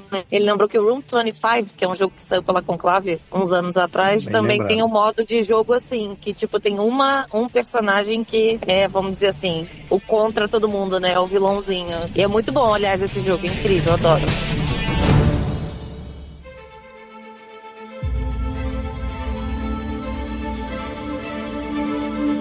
A parte boa da cooperativa é isso. Você não tem aquele negócio que a pessoa não tá entendendo direito as regras, tá perdendo e tal, fica, sabe, todo mundo se ajuda. Mas eu quero perguntar a vocês, principalmente ao Fel, que desenvolve, que os jogos cooperativos têm uma armadilha, uma faca de dois legumes, no sentido que existe uma má prática, eu acho que nem é má prática, é algo que se você não, não se policiar, pode acontecer naturalmente, que os gringos chamam de quarterbacking. Quarterbacking Hum. no sentido de futebol americano, que é o quarterback é o cara que lança a bola, ele é meio que o capitão do time, ele que escolhe as jogadas. É o alpha player. É o O Alpha, alpha player, exatamente. Ou seja, que você fala assim, ah, o bom aqui do cooperativo, ninguém precisa entender exatamente que nem é- as regras, tem uma pessoa que pode explicar pra todo mundo e ajudando as pessoas. Só que o que pode acontecer naturalmente é, essa pessoa que entende bastante das regras, acaba ditando pras outras pessoas o que, que elas têm que fazer na vez dela. Ah, faz isso, usa isso, não sei o quê. Pra caralho. E aí acaba virando um jogo onde uma pessoa tá jogando sozinha e as outras estão, entre aspas, só movimentando as coisas no tabuleiro, entendeu? E aí eu queria falar um pouco sobre isso, que isso é uma armadilha, né, dos jogos cooperativos. Tem que rolar um, um educadamente mandar tomar no cu,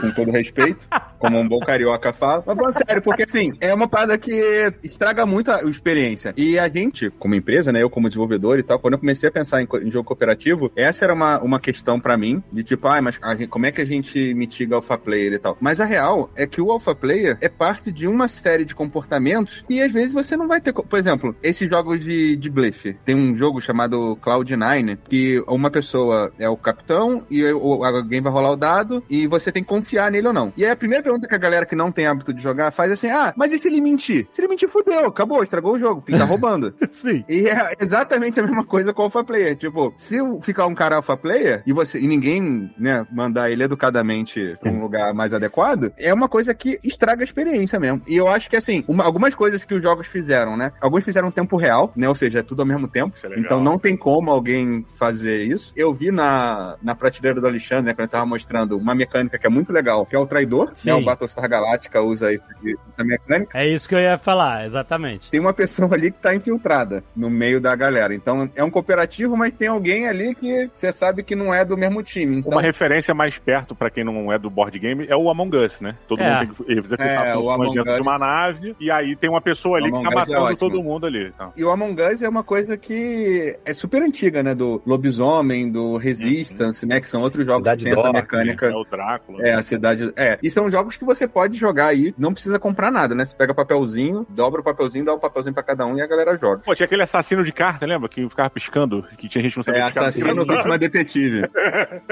Não sei se isso é uma coisa que a galera mais nova pega, né? Mas era bom demais. E vou dar uma, só uma um, tapinha nas minhas próprias costas. Que a minha carreira de autor de jogo, ela começou aos 12 anos de idade. O assassino vítima detetive era. Tu que jogava. criou? Puta, Não, claro que não, claro que não.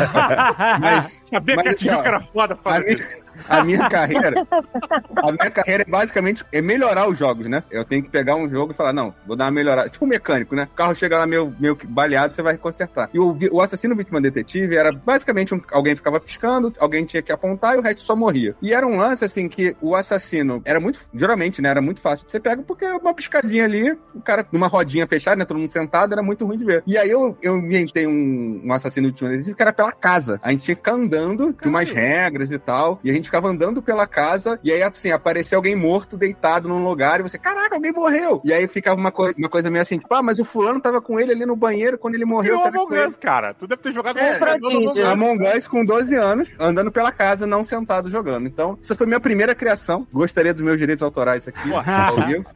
Então, acho que é uma Fique coisa legal. assim, nos jogo- autos. É assim, a gente Mas fugiu eu- totalmente do Alpha Player, né? Mas tudo bem. Não, mas então, vou pegar o gancho aqui do Alpha Player pra não deixar morrer. Eu não sei como é que foi pra vocês, mas a minha curva com jogos cooperativos foi justamente nesse lugar aí. Eu era muito empolgado com o jogo cooperativo, eu só queria ter jogo cooperativo, eu achava incrível. Só que quando eu comecei a identificar o Alpha Player e comecei a identificar muito essa mecânica que eu passei a chamar de enxugar gelo, eu comecei a buscar outros tipos de cooperativos. Aí veio o Magic Maze, veio o Hanabi, veio a tripulação. Pô, a tripulação que é o melhor do ano e é, eu acho muito maneiro, assim. O The Crew? É, The Crew. E porque, assim, o jogo cooperativo pode acontecer duas coisas. Uma é realmente o alpha player e outra que é o roubo descarado da galera. da- A galera começa...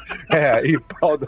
Não, porque você roubar quando você tá jogando com outras pessoas é feio. Mas quando você tá jogando cooperativamente, você, tipo, tá todo mundo... É, É, cúmplice, me né? aceita, né? Muito escroto isso. Todo mundo É. que aceita essa porra.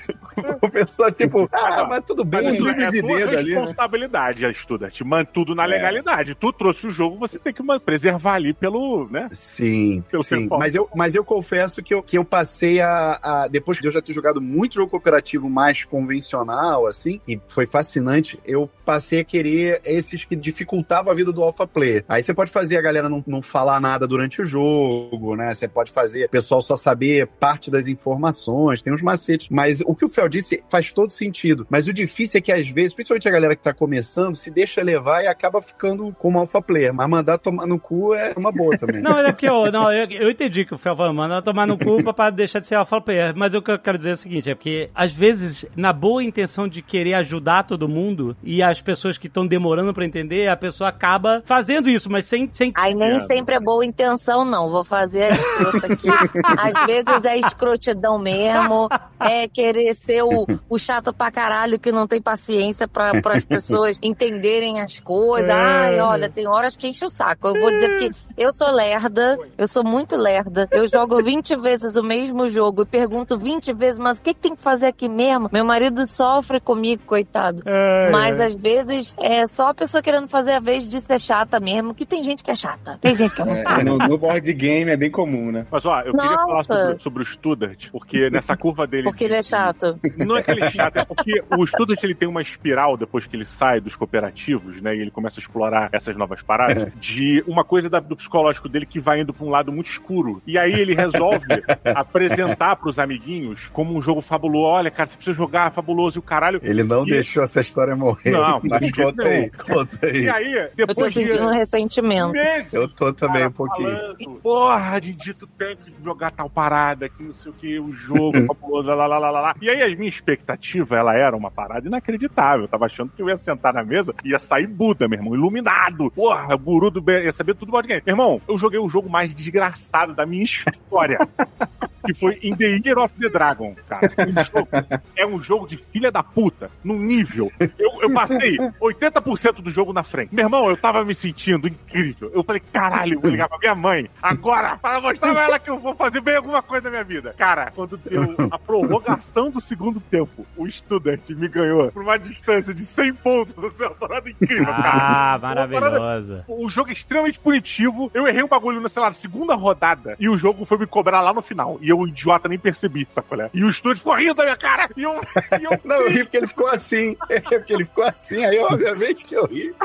Então, mas isso é legal. Tem jogos, muitos jogos que usam victory points como a condição de vitória, né? Não é, sei lá, virar um monopólio, nem derrotar os outros, nem enfim. É, tipo, você vai criando coisas, né? E fazendo coisas. Às vezes, depende do, do tipo de interação. Às vezes é um jogo competitivo. Não, isso normalmente em jogos competitivos, né? E, tipo, e aí no final vê quem tem mais victory points. Só que muitos desses jogos têm uma trilha de victory points que você vai fazendo coisas e elas eh, vai subindo e você fica vendo quem tá na frente e quem não tá. É essencial que esses jogos tenham uma forma de você contar pontos no final do jogo, quando o jogo termina, que possa virar tudo isso, porque senão o jogo ca- acaba ficando chato e previsível, porque você, ah, o cara vai ganhar, eu já não tenho chance de ganhar. Que é o que acontecia no War. Chegava no War, você tinha, sei lá, dois territórios, estava cercado por todo mundo, você era incapaz de crescer mais. E, e aí você ficava, mesmo que você tivesse dentro do jogo, sem ser eliminado, você já sabia que você não tinha mais o que fazer no jogo, que você não tinha nenhuma chance de vitória. Então, esses jogos tentam mitigar também isso, de você já prever, ah, ele tá muito na frente, eu tô... Você não pode saber quem é que tá ganhando no final, né? É, e isso é interessante, que é, é parte da evolução do game design, né? Quanto mais jogos foram sendo criados, e com a coisa da internet também, né? Do, porque antes a galera ouvia falar de jogo tabuleiro na revista e nem publicada mais é. Aham. Aí o pessoal fala, pô, mas eu joguei esse jogo aqui, abri 100 pontos de vantagem, beleza, não tinha mais graça. Aí os próprios autores, eles viram e criaram um termo que chama catch-up, né? Tipo ketchup. Alcançar a pessoa. Por exemplo, tem um jogo muito famoso chamado Power Grid, sobre Sei, sei qual é. usinas elétricas, fiação e tal. E ele tem uma mecânica que é o cara que tá na frente, ele sofre. Quem está ganhando tem uma vida mais difícil, né? Tipo que é uma forma Kart, de você quando você tá em equilibrar. primeiro, você não Isso. pega nenhum burst, nenhum bônus. O, o- o oitavo lugar joga o casco azul só no primeiro. É, Esse é o- isso é uma catch-up mechanic e, muito, e veio do jogo de tabuleiro, tá? Muita coisa de videogame a galera pegou em jogo de tabuleiro. Por exemplo, a Tech Tree, que é uma essa coisa que é, né, de Diablo, um monte de jogo, né? Que você vai, de habilidade, né? vai Build abi- de- a- abrindo coisas novas, veio de um, um cara chamado Francis Tresham que criou o Civilization de tabuleiro Sim. em 1900 e vovó bolinha. Então, assim, tem muita coisa que o tabuleiro ensina, inclusive esse lance de o cara que tá perdendo poder recuperar. E não e essa mecânica que a gente chama de runaway leader, né? Que é o cara já, já ganhou e não tem como chegar. E uma outra que o War também faz muito bem, o Banco Imobiliário e outros jogos, que é o King Making. King Making é, eu não vou ganhar, então vou escolher quem ganha. Tipo, ah, eu gosto mais do Student do que do Tiki. Então, tipo, ah, não, Student, brilha, toma aí todo o meu dinheiro e faz o Didi ficar traumatizado sete anos com o Indery of the Dragon, entendeu? Alguma coisa tipo isso.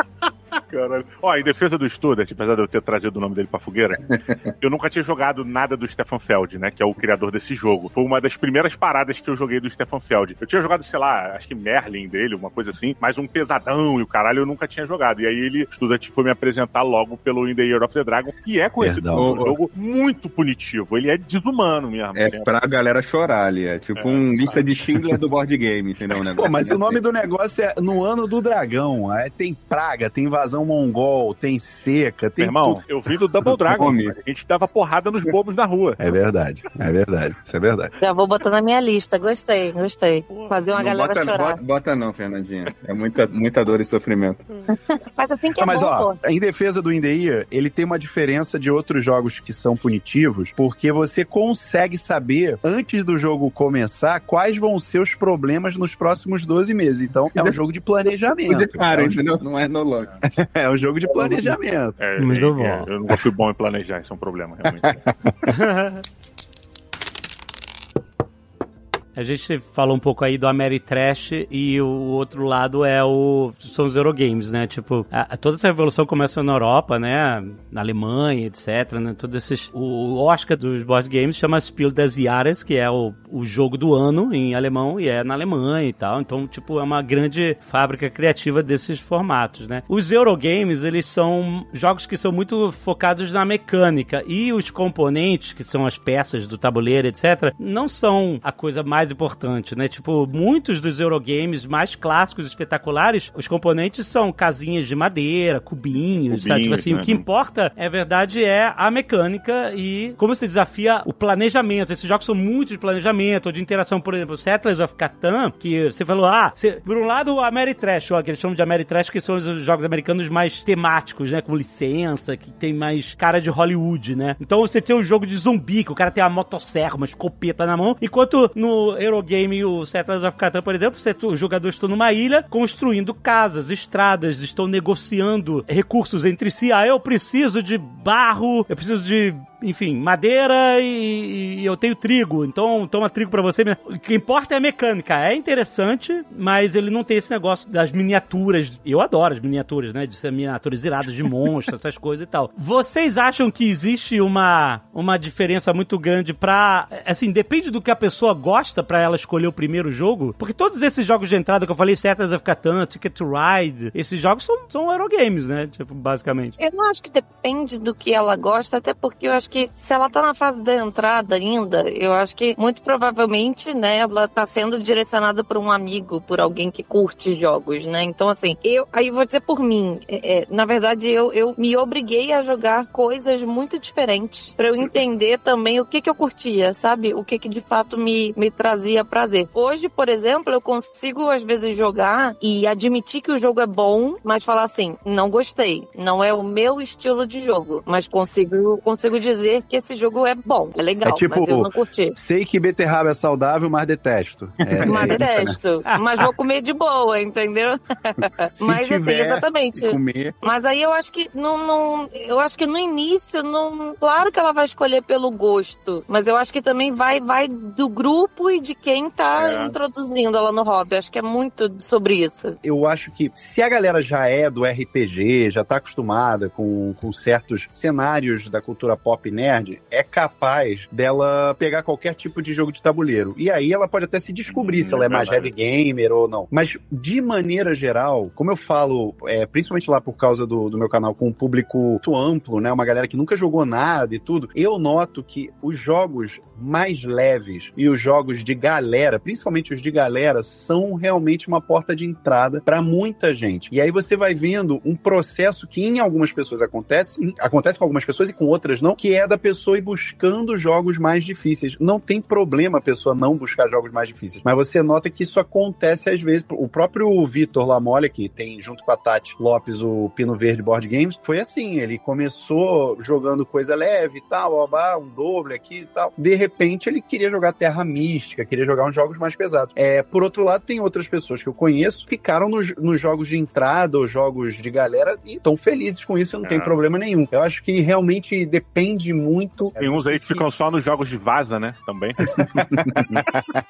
No bar, no, na biriba, na biriba. Na vereba. Verdade, verdade.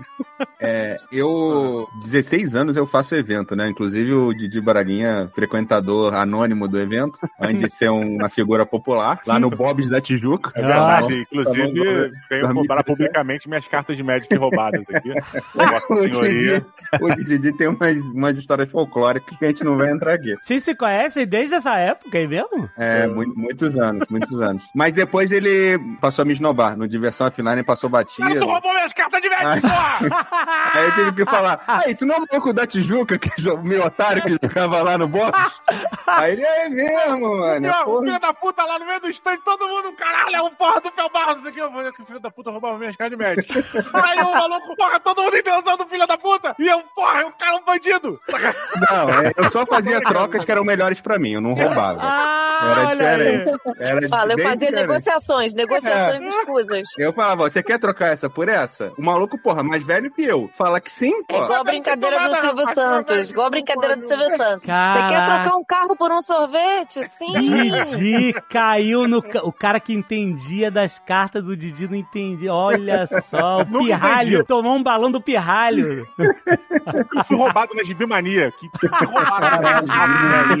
Que pariu. Muito bom. Não, é, rouba, é roubado, é uma palavra muito forte. Vamos, Até pra manter minha Foi reputação. adquirido sei sem, sem, sem consenso. Sem consentimento. Sem consentimento. Então, assim, uma coisa do- de fazer evento há muito tempo, em geral, a galera não tem paciência pra escutar a regra. Aham, é bem isso. Né? Então, por isso que eu falei esse negócio lá atrás do banco imobiliário, o lance de pega uma coisa que você. que, por exemplo, tem jogo que fica 20, 30 minutos explicando. Tem a menor possibilidade de alguém que nunca jogou, ele vai falar assim, ó, com 3 minutos de regra, ele, tá bom, vamos começar a jogar? E aí você vai me explicando. Exato. Gente, eu sou eternamente essa pessoa, vocês não estão entendendo. né? Então, eternamente. Então, uma pergunta, uma pergunta. Ô, Fel, tu fica meio puto quando o cara, cara, a pessoa mete ela assim. Tu tá explicando, maluco. Mas vamos começando logo?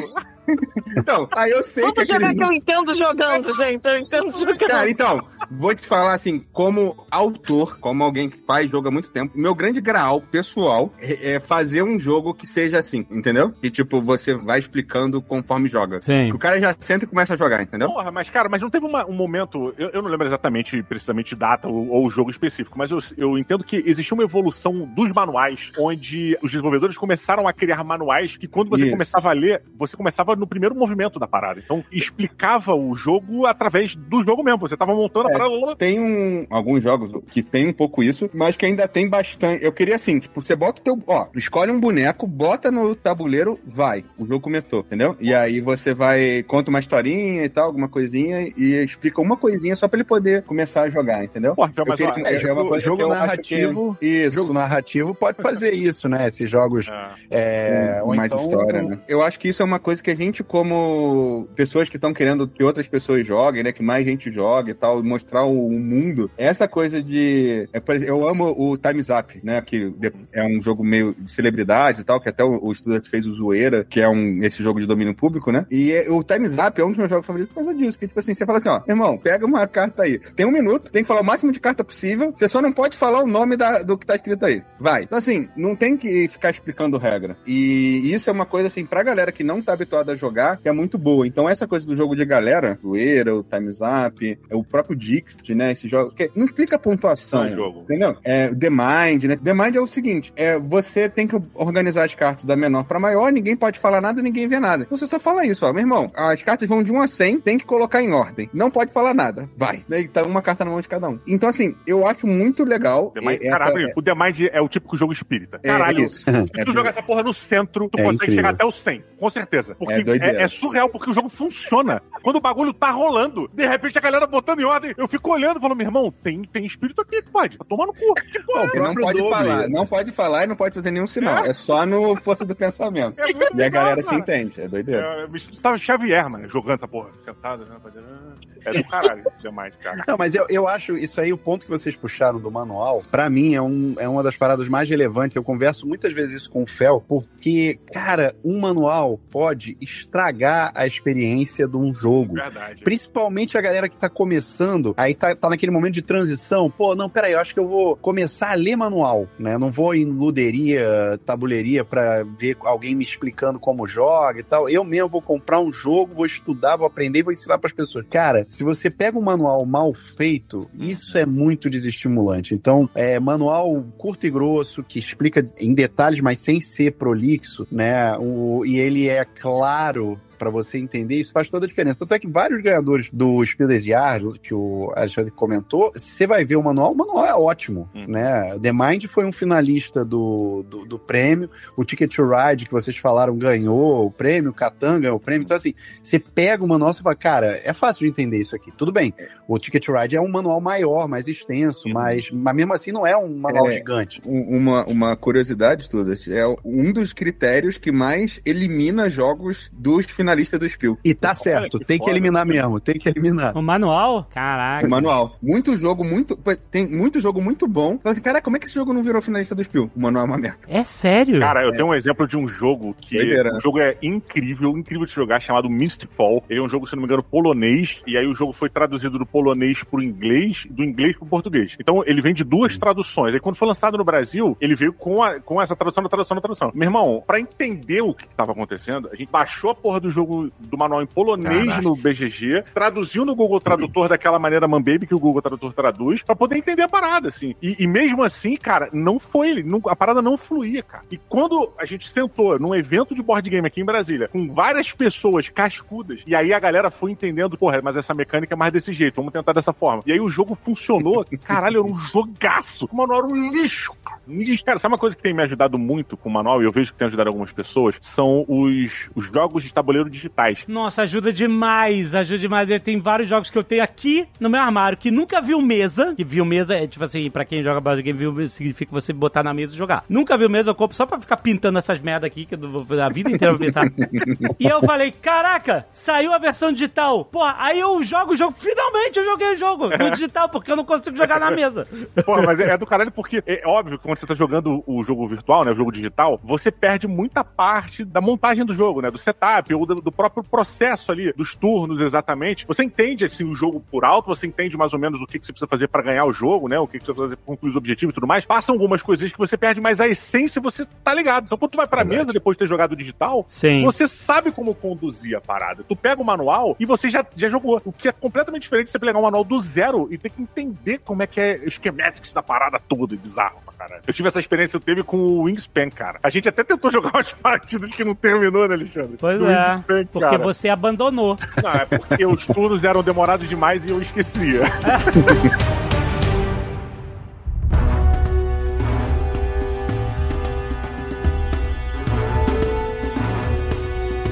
Existe um tipo de jogo que eu acho desafiante, incrível e também depende de se ele é bem feito ou não. O Fel vai me ajudar muito a, a perceber isso. É que são os jogos assimétricos. O, o jogo simétrico é o jogo que todo mundo começa igual, mesmo com os mesmos stats ou, ou alguma coisa equivalente, etc e tal. E aí todo mundo vai jogando e aí, enfim, no jogo pode ser até num, normalmente em jogos competitivos, etc e tal. Mas os jogos assimétricos, eles são muito interessantes porque cada lado, cada jogador tem uma forma completamente diferente de jogar. Isso pode ser um desafio, como, sei lá, em Root, que é um jogo de bichinhos. Não, o War, o War é assimétrico? Não. É, cada um tem um Não. objetivo diferente, porra. Mas você não parte de condições diferentes, você parte da mesma condição. Então, Tá, é, é, tá. É, qual é o lance? Só pra dar um. Não um palestrinha assim, mas só pra.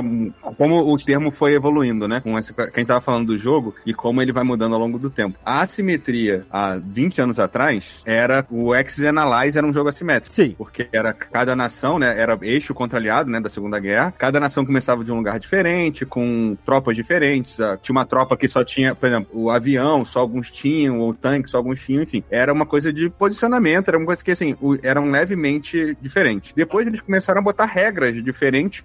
A regra do jogo era igual pra todo mundo, mas você era uma civilização, você era uma raça de um, de um planeta, você era uma raça alienígena, enfim. O Terra Mística depois, né, que foi uma grande revolução nisso em 2010, eu acho, 2009, que foi tipo, ah, poxa, esse aqui você joga bem diferente, né, não é um pouco diferente. A galera escrevia livros sobre cada uma das 14 raças e como é que equilibrava o jogo, etc. E aí depois, com o Root, a gente levou a simetria para outro nível, que é agora o jeito de jogar tem regras que só a sua facção tem, né? Que só a sua galera tem. E aí esse é o último nível da simetria. E esse ano, não tem nem dois meses, eu acho, saiu um jogo chamado Hegemony, simulando a sociedade mesmo, né? Uma pessoa joga de Estado, uma joga de classe média, uma joga de capitalista e uma joga de classe operária. E aí cada um tem um jeito de ganhar, tem um jeito de jogar bem diferente.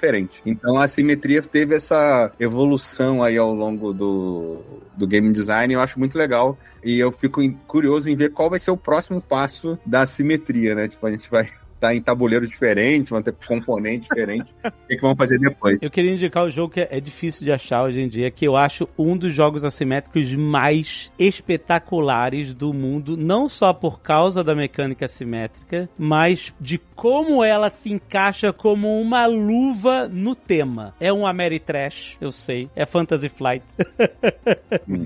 Chama-se Rebellion, é de Star Wars. Ah, Star Wars Rebellion. Putz, Ah, maravilhoso. O tema de Star Wars é a simetria, né? Tipo, é o Império invencível, gigante. O, o filme original começa com essa afirmação. Olha aqui essa navezinha fugindo desse monstro gigantesco, Ah. entendeu? Então os rebeldes, eles, eles têm uma luta simétrica que, como o George Lucas hum, comparou na época, era uma alusão aos Estados Unidos no, no Vietnã, né? Enfim, que era uma, uma guerra simétrica que acontecia ali e tal. E sim, os rebeldes não são os Estados Unidos, então entendam quem é o Império.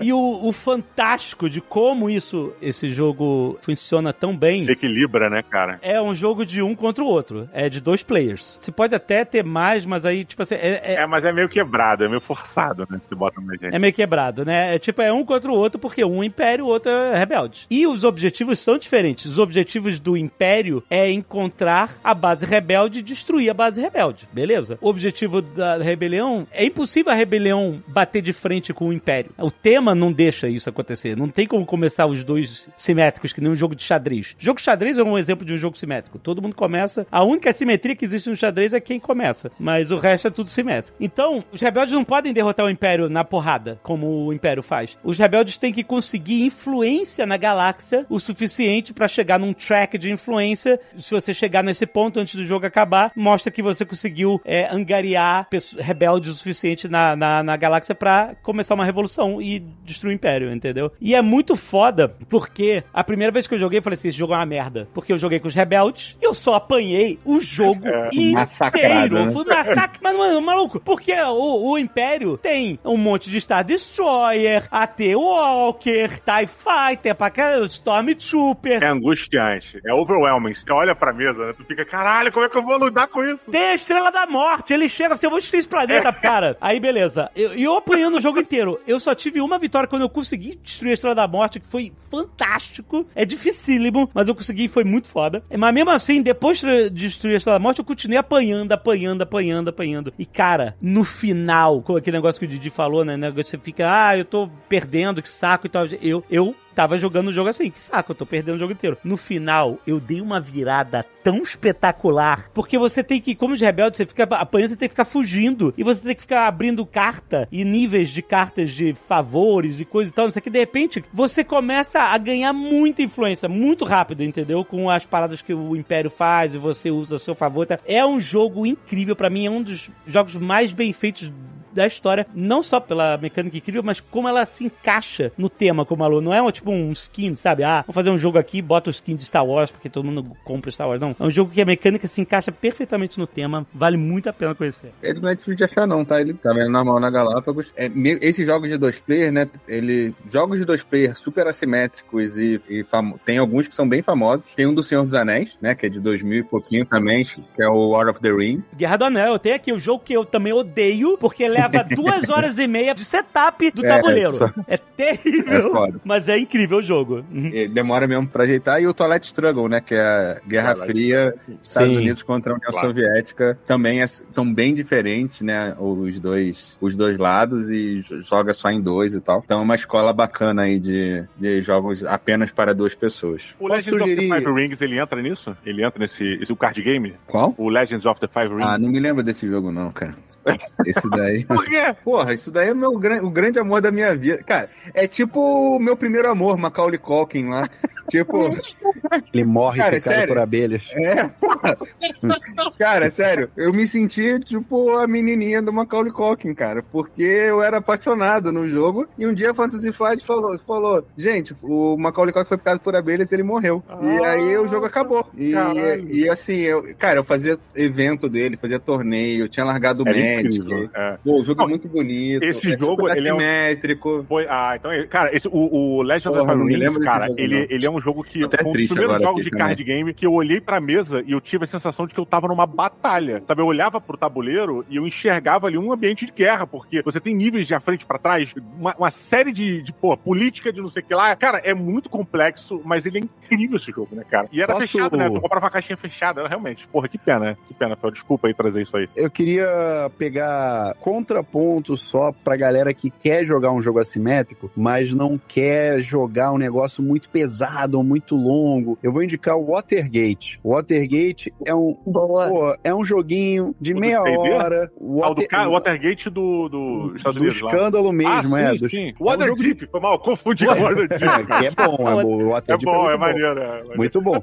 Mas é porque o Watergate é um joguinho de carta de meia hora, flui rápido, gostoso pra caramba de jogar. Uma pessoa joga com a galera do Nixon e a outra pessoa joga com os jornalistas que expuseram todo o escândalo do Watergate. E as cartas são realmente completamente diferentes, com um detalhe ou outro que se assemelha, mas no geral elas são bem diferentes. Cabinho de guerra ali, que você vai tentando montar o mosaico de, de pistas na tua cortiça ali. Cara, eu acho muito bom, barato, relativamente barato, é fácil de entender. Pra quem quer conhecer um jogo assimétrico, eu recomendo bastante.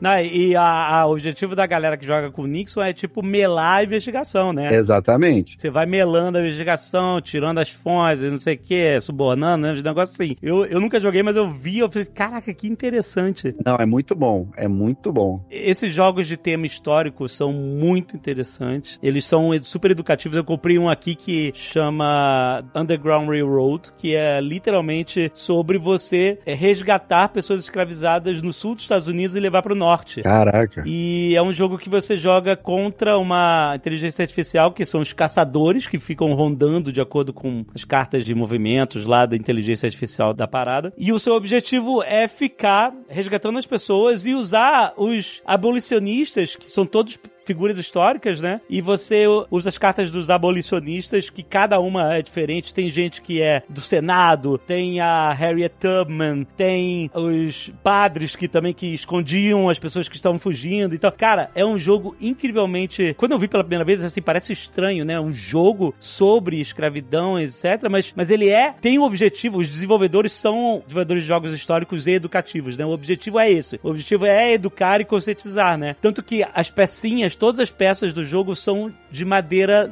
nua, não, não são coloridas, não tem cor, é tudo muito é super cuidadoso para você lidar com um assunto desse de uma forma respeitosa e educativa. Muito incrível os jogos históricos. Não, essa temática de jogos históricos ela é, ela é muito, muito interessante. Meu primeiro contato, cara, foi com um jogo sobre Primeira Guerra Mundial, um jogo de carta teoricamente simples, assim, mas que ele, pô, teve um impacto comigo que foi muito incrível, assim. É o, o jogo se chama The Grizzle, é um jogo Ah, que, boa. pô, ele conta a história de um grupo de amigos de, é, franceses que estavam lá na, na França, obviamente, e aí eles foram convocados para a Primeira Guerra Mundial. E, pô, foram pra guerra, e o jogo ele fala sobre os terrores e os horrores que a guerra causa. Então, você tem, sei lá, um Caraca. set de. Vou chutar aqui, tá? Vamos botar 200 cartas no jogo. Nas 200 cartas que tem no jogo, todas as cartas são negativas. Só existe uma carta, que é uma carta positiva, que ela faz bem, que é a carta do Natal. O resto é tudo um terror, né? E o jogo tem. O jogo ele foi desenvolvido por parentes de sobreviventes, né? Desses caras aí, que sobreviveram à Primeira Guerra Mundial e voltaram para seus vilarejos. E durante o desenvolvimento do jogo, eles tiveram contato, né? Alguns deles ainda estavam vivos e tal, eles tiveram, né, um pouquinho do auxílio. Ele te- Eles têm isso na família, né? São, é, na ancestralidade deles tinham lá os lutadores e tal. E o grande lance é que o jogo, ele foi desenhado, ele foi ilustrado por um artista do Charlie Hebdo. E, cara, o, acho que não me engano é Tigros o nome do cara. E, cara, esse maluco acabou eh, perdendo a vida também num atentado terrorista que teve lá no Charlie Hebdo, lá Ah, naquele atentado em Paris? Caraca. cara. é, cara, ele, ele morreu nesse, nesse atentado. Então o jogo ele é envolto de uma série de paradas, assim, sabe? Que são tensas, que são pesadas. E o jogo é pesadíssimo, cara. Super punitivo, super difícil de você vencer, mas ao mesmo tempo é um jogo totalmente cooperativo. É você jogando. O jogo, a parada do jogo é: você tem que descer cartas na mesa. Se descer três cartas com símbolos iguais, vocês perdem, né? É, é só isso. Vai botando, acabou. Cara, É o e- nome mesmo, Didi? The Grizzle. The Grizzled. The Grizzle. É, Ele- essa aí eu é acho um- que é uns quatro anos aqui, né? Mais ou menos. Eu acho que é por aí um pouquinho mais, talvez, mas, cara, esse jogo ele é simples demais, mas ele, ele te leva pra um horror, porque você, o seu personagem que você vai jogando, ele vai ficando traumatizado, ele vai, toma- ele vai ficando mal, ele vai ficando afetado pelo jogo. Então, tem horas que você não vai poder é, baixar uma carta boa, você tem que se desfazer da sua mão, e quando você desfizer da sua mão, você sabe que você vai matar um amigo teu. E aí tu começa a ficar em pânico, de verdade, você como jogador, tu fala, não, mas eu não posso fazer isso, velho. É doido. Esse jogo é muito bom. Cara, E é, tem- isso aí é uma versão mais bonita que é, é, uma pela Galápagos, até, o né? Armistício. Ah, foi essa, foi essa que saiu. É, tô ligado. Lembra Que tem as mini- miniaturas umas mini- dele, as miniaturas é lindo, coloridas e tal. É linda É, o, Esse- aquele This War, é, This War of Mine, This War of Mine é totalmente isso. né? pô, que foi uma adaptação, né, do jogo de videogame e é super bombado, super conceituado. A galera pira e é outro cooperativo também, né? Eu, te- eu tenho aqui, cara. É muito foda. É um jogo sobre escolhas morais, decisões morais, né, cara? Pois é. Entra na linha do jogo de crossbow, de certa maneira. O This War of Mine é um jogo que eu, eu sempre quis jogar Nerd Player, mas ele é tão bad vibes que eu não consigo. Não, não recomendo. Né, não dá, não dá, cara. É porque é muito deprimente, não sei, porque é um jogo que é feito, você joga com sobreviventes de uma cidade em guerra. E você tá em uma casa abandonada e você tem que, durante o dia, você fica usando os recursos pra montar as defesas da casa, fazer comidas, né? Você tem que sobreviver Cuidar da sua família, né? É. cuidar da família, dos- da- das pessoas que estão ali, e você, à noite, tem que sair pra buscar mais recursos. Então você, às vezes, vai em lugares tranquilos, que você pega um monte de recursos e traz, às vezes, você vai em lugares perigosos, que você pode tomar tiro, morrer, etc. E as pessoas lá, tipo assim, e- tem várias formas de você morrer. Você pode morrer de fome, você pode morrer deprimido. O cara, eh, sabe, é, tipo assim, um jogo muito pesado, porque é mais um desses jogos educativos que o objetivo é você refletir, não é? Assim, é você pensar, né? De alguma forma, é, os jogos você se diverte jogando e tal, mas, mas ele, ele é pesado no sentido de você. É, o objetivo é, refle- é reflexão, entendeu? Um jogo educativo. E tem a versão de board game, eu fiz aqui o, o crowdfunding participei e, cara, é, é, recebi o jogo, já pintei as miniaturas, mas eu também nunca tive coragem de. ou espírito, cabeça pra tentar jogar. Ele, ele tem uma parada que é legal, que ele é um jogo cooperativo, que você pode jogar com quantas pessoas você quiser. Porque é uma pessoa só que fica responsável por mexer as coisas no tabuleiro, de certa maneira, né? Ele, ele não tem aquela. Você não tem um personagem pra cada um que vai jogar. Vocês meio que tomam a decisão em conjunto, discutindo sobre o que, que vão fazer. O que, que, o que que acontece nesse jogo é, pô, você tá lá na tua casa, daqui a pouco chega uma pessoa passando fome. Aí ela fala, cara, me dá comida aí. Posso entrar aí? E tu tá com a tua comida contada. Você tá com a comida contada, tá todo mundo morrendo de fome. E aí? É, e aí tu fala, vai aceitar a pessoa? Porra, mas a pessoa tá morrendo de frio lá de fora. Mas se você aceitar, tu só tem mais três dias de provisão, e agora? É sinistro. E aí né? é essa discussão da mesa. E aí isso é legal pra caralho, né? Porque você começa a debater esses assuntos, você começa a se coloca numas situações que você, porra, se Deus quiser, você jamais vai passar, tomara. Mas é, é interessante você ficar fazendo esses julgamentos ali e, e vendo qual é, né, cara? É muito desafiante. Pra cabeça da gente, né, cara? É. Total. Vocês estavam falando aí de vários jogos e tal, e eu fiquei tentando buscar o, o jogo que me deu uma centelha e depois os jogos que realmente viraram a chave ali de vez. E por incrível que pareça, são mais jogos de galera mesmo, né? São jogos de farra, de gritaria, de bagunça. Depois parece que a gente até fica. Não, não, vamos jogar outro mais light, assim, que não faça tanto barulho e tudo. Mas no início a gente se empolga muito. Eu, eu lembro que eu jogava Doble, tipo, o ano, o Doble, pra quem não conhece, é um jogo de carta que basicamente você só tem que ver se uma carta tem um símbolo igual. Quer dizer, toda carta tem um símbolo igual a Pelo qualquer outra carta. Isso é o que eles Mas dizem, você- né? Como É, caô isso é essa que porra? eles Tem hora que não dizem, é aparece que essa porra. dizem, Exatamente. Só pra explicar pra quem tá super perdido, o double é assim, imagina uma carta redonda, né? É um círculo, né? Os disquinhos. É um disquinho e ele tem vários desenhos simples nesse disquinho, distribuídos aleatoriamente, né? Então, parecem desenhos, sei lá, o desenho, imagina, o desenho de uma chupeta, Uma árvore. outro um disco voador, né? exato. E aí o que acontece? É isso que você falou que é a parada matemática que é fudida é o seguinte: toda carta, por mais desenhos diferentes que tenha, toda carta tem um desenho comum com a outra. Um e somente um, isso é que é incrível. Quantos desenhos tem? Tipo, uns oito desenhos na carta? Acho que é oito por carta, é. Vocês têm tamanhos diferentes, né? Tem o desenho que é, sei lá, uma banana que é maior, aí tem um outro que é menorzinho. Isso é é mudam assim, né? irritante. É, nossa. É, então o que acontece? Tem, tipo, oito desenhos por carta, aí é, é um jogo de empilhar carta. Então, cada pessoa tem um, bando de, de cartinhas redondas na mão, disquinhos, e aí você bota na mesa, aí a, a pessoa seguinte bota a outra em cima. Você tem que se livrar das cartas da tua mão jogando na pilha central. Tem vários modelos, na verdade, né? O jogo Depende. Não, você olha pra sua carta que tá na sua mão e você tem que achar o único desenho que tá na sua mão que é igual à carta que tá ali na mesa. Ah, é um dos desenhos que tá lá. Exatamente. Um dos desenhos da carta que tá na mesa. Tipo assim, você tem que ver, ó, às vezes você tem uma mamadeira, na carta da mesa tem uma mamadeira, e você também tem uma mamadeira. Só que você não sabe, porque todos os desenhos parecem diferentes. Você tem que ficar olhando pra mesa pra tua mão, pra mesa pra tua Cadê o desenho igual? Aí o primeiro que achar o desenho igual vai lá e pá, bota a própria carta em cima. Falei, aqui, ó, mamadeira, desgraçado. E você bate com raiva aqui, filha da puta, mamadeira, caralho! É, Parece não, e- simples, né? Parece O pior simples, é que né? na hora que o cara baixa a carta dele, já bagunça a tua cabeça, porque você tava lá com target locating, Porra, target locating, crer. aí você tava... A mira tava começando a fazer o lock ali na, no, no caça, e aí quando você vai baixar a carta, o maluco joga uma outra carta que desconfigura toda a cabeça, e você tem que buscar agora, sei lá, qual é a outra imagem que vai substituir. Cara, esse jogo eu comprei descompromissadamente na minha primeira viagem pra Europa, eu só fui descobrir depois que o jogo tava praticamente sendo lançado, mas ele ficou comigo o ano inteiro. Eu levava ele, a carta ficou puída de tanto que eu jogava lá no laboratório na UFRJ com os meus amigos. A gente jogava de gritar no laboratório. Sorte que o nosso laboratório era no canto de tudo, lá no centro de tecnologia, porque a gente falava muito alto. É sério, parecia cocaína enlatada. Era um negócio assim, a gente ficava trincado, a gente ficava trincado jogando esse negócio. Adoro.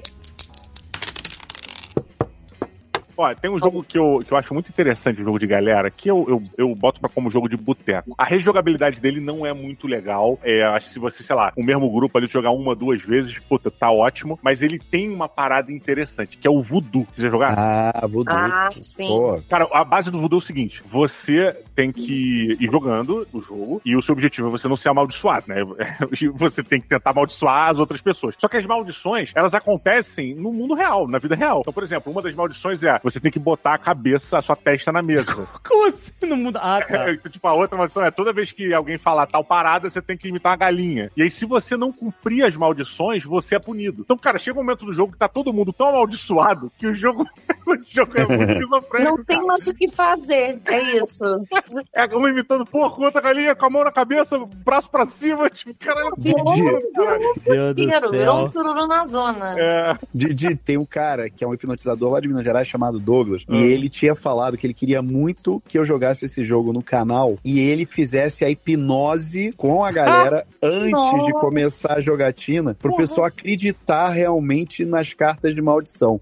Eu fiquei muito tentado a Eu fazer não isso, que deve ser Você muito tem que fazer divertido. isso. caralho, você tá maluco. Pô, deve ser muito divertido, cara. Eu pra quero quem? muito fazer Divertido isso. pra quem? É, Pô, tá pra, quem, maluco. pra quem estiver assistindo. Tu vai Vou estar em dar- pânico, cara, tá doido? Você, Ó, faz só aqui, ó, com esse grupo aqui, ó. Eu já achei maravilhoso, já topei. Você é o cara chato. Esses jogos que o pessoal tá falando, que são jogos que a gente chama de tempo real. O que, é tempo real? É isso, dedo no cu gritaria, galera, com todo mundo ao mesmo tempo ali, uhul, falando. E, e é uma coisa assim, pra galera que, como eu, é um cara mais paciente, mais calmo, né, que fala devagar, faz tudo devagar, não sei o quê, dá uns, uns triggers de ansiedade, dá umas coisas assim de você ficar suado, você emagre... Cara, a última vez que eu joguei pitch, eu emagreci uns 2 quilos, tranquilamente. Que é isso, cara. Você fica muito tenso. Como é que é? Pitch? P&T. P-I-T. É um jogo 1900 e pouquinho mesmo, com o sininho. E é isso, é, é- é todo mundo ao redor da mesa gritando alucinadamente. O mais recente que saiu desse, acho que chama Rap Salmon, que eu não sei de qual editora foi, mas que é, é isso, é jogo barulhento e tal. E é isso, tem pouca regra também, né? Então é fácil de explicar. Mas só pra dar duas é, alternativas aí pra você que não, não quer suar, não quer ficar gritando, emagrecendo enquanto você joga. Uma que eu gosto bastante e são jogos de destreza, né? Que eu, eu chamo de jogo de petelé. Porra, Né, comumente, que é, que é o, o- um, um que eu gosto muito, chama Pit Car. Pra galera aí que caralho, teve a infância. É muito bom, né? Por que você vai fazer isso aqui? Teve a Vai ser infância. A, a, a galera que A infância da de bolinha de praia jo- fazia thump cross, né? Que é pegava. Aham. Você fazia uma. Pegava uma tampinha de garrafa, fazia um circuito na praia e tinha que dar a volta no circuito. O pit car é isso com madeira, né? Você tem uns É, disquinhos tem de uma madeira. pista foda, né? Uma Tem pista irada, com É, uma irado, madeira. Assim, uma engenharia foda, uma Tem até pista com foda. loop, não tem, Fel? Tem loop. Não, tem oito é expansões, incrível, né? Tem looping, tem rampa, tem de tudo. Esse jogo é muito maneiro. Você é o filho da É. puta, Fel, porque você. Só, só explicando o contexto. O Fel recentemente publicou que tava catando esse jogo procurando pra comprar. É, E, verdade. cara, eu tô também procurando esse jogo, só que na minha, assim, não fui pra rede dig- digital, rede social, nada pra falar. Só tô procurando online, vendo que é um jogo que ele tá é, out of print já há muito É, tempo. é difícil de achar, mano. É, e ele tem uma versão só, que é o Pit Car Mini, se não me engano, que é uma versãozinha menorzinha, mas não é esse que a gente quer, a gente quer o Não, Pit que é normal. É, que é do caralho. Aí quando ele publicou essa porra, eu mandei mensagem no meu, mas tomar no cu, Fel! Eu tô procurando essa porra há um tempão. Tem aquele cara bom. Cara, o Caraband é o nome original do Pitcar. Ele, É, foi, ele foi tipo, renomeado. é a mesma coisa, no né? Ludopatos, é a mesma coisa. Isso, Porra, isso. ó, o, o Pit Car é, é um jogo puta do caralho, então eu acho É isso. também. eu já vi E- gente e- fazendo impressão 3D das pistas, assim, pra E você não, e não fazer. explica a regra também, né? Que a gente tava falando, que é uma coisa que eu bato muito na tecla, que é isso. Tipo, você bota os disquinhos de madeira lá e fala assim, meu filho, dá um Bora. peteleco aí.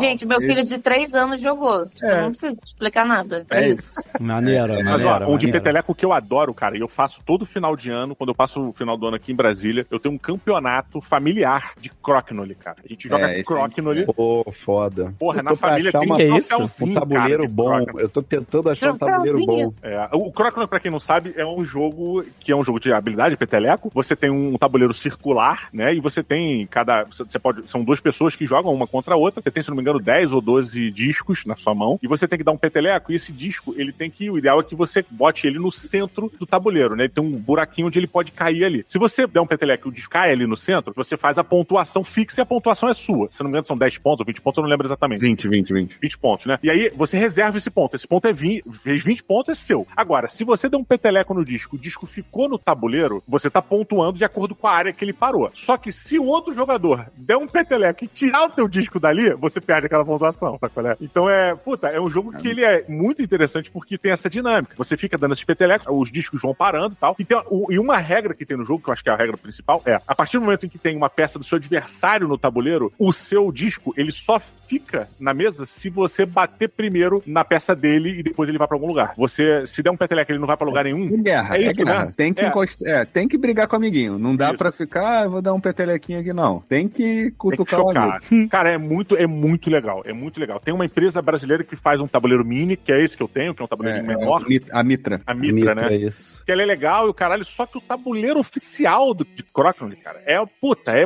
É muito caro. É cara. É, um absurdo, é, mas é lindo. Porra, dá pra botar na parede da sala, assim, essas porra, é maravilhoso, Sim. cara.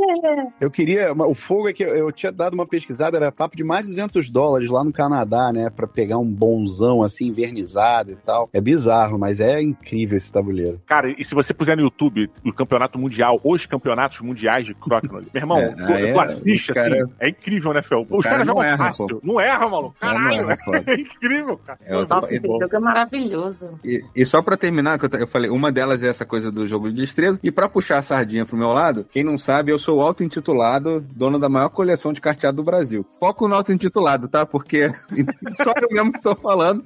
Ninguém, enquanto ninguém vier contestar, eu tô aqui com a minha maior coleção. Aí, Didi, quantas dessas cartas aí são suas, hein?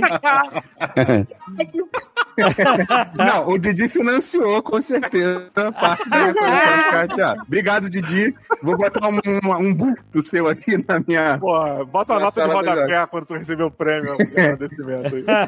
maior coleção do Brasil, Mecenas e Diogo Braga.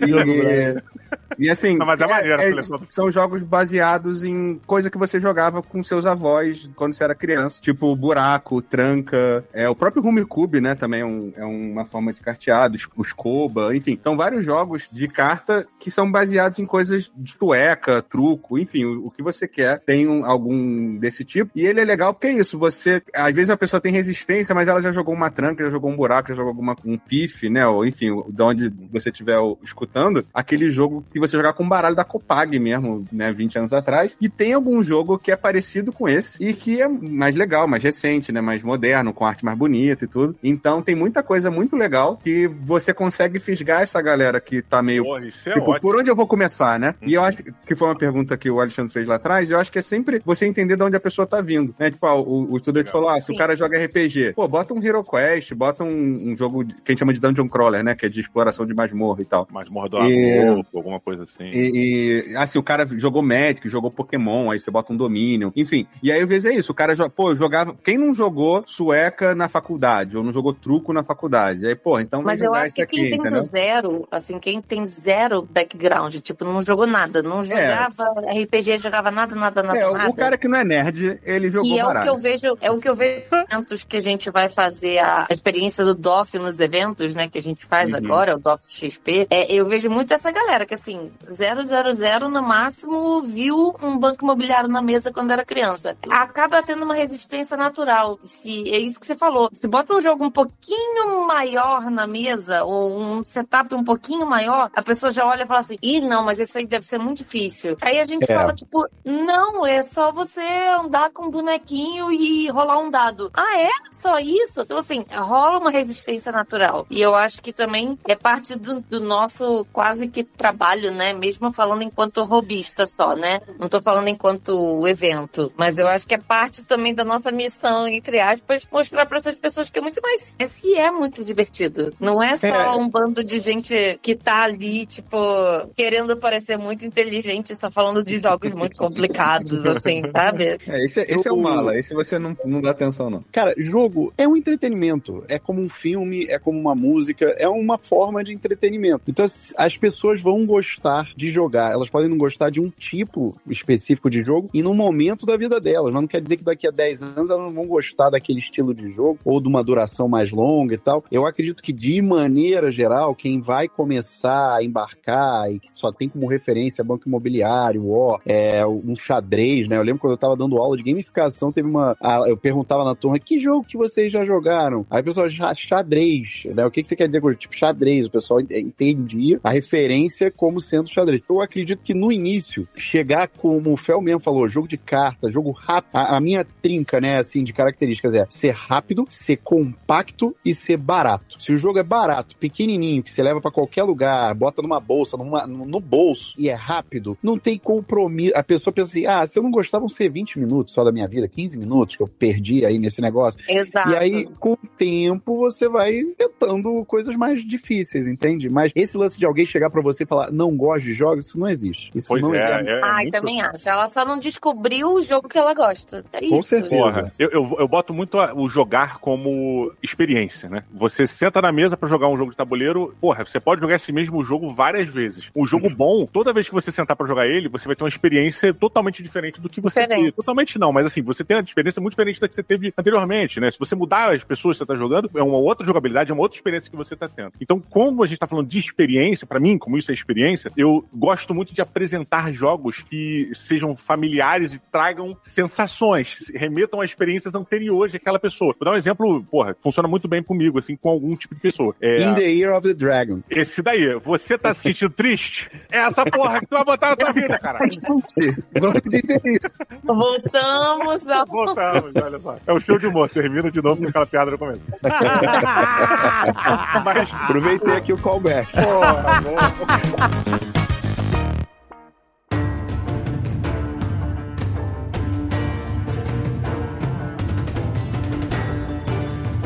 uma, uma dinâmica que eu gosto muito, que, porra, sei lá, eu joguei com meu pai, com minha mãe, meus tios, que era um jogo chamado King Domino. que ele é um jogo foda. de Sim. você criar uma cidadezinha, criar um reinadozinho assim pequenininho, caralho. Por que, esse jogo deu muito certo com eles? Porque ele é baseado no dominó, na premissa do Sim. dominó. Você tem que conectar peças que sejam, é, tem ali as suas, né, retângulos assim, que se conectem de alguma forma ali com os terrenos e tudo mais. E tem um leilãozinho que é um que a mais, para você poder comprar peça e tudo mais, e aí você cria o seu quadrado do seu reinado. É um jogo que ele tem ali um- uma certa quantidade ali de regras, não é uma coisa tão, tão simples, mas a grande parada do jogo é, ele é muito dominó. A essência dele é toda no dominó. Então, a galera que tá jogando... Nossa, pode crer. jogou, é, E é rápido também, né? muito É um rápido. jogo rápido. Cara, o lance é, a galera quando senta pra jogar, ela deixa um pouco a resistência de lado, porque ela consegue enxergar o dominó muito claro ali dentro, sabe? Então, por mais que a regra do leilão ali de você comprar peça seja uma regra e não, eles não estão acostumados com aquilo, o dominó eles estão totalmente familiarizados. Então cabeça dele tá trabalhando ali. O restante eles vão pegando com o jogo, indo e tal. E, cara, é aquela, porra, 20 minutinhos tu jogou uma partida, né? Às vezes nem isso.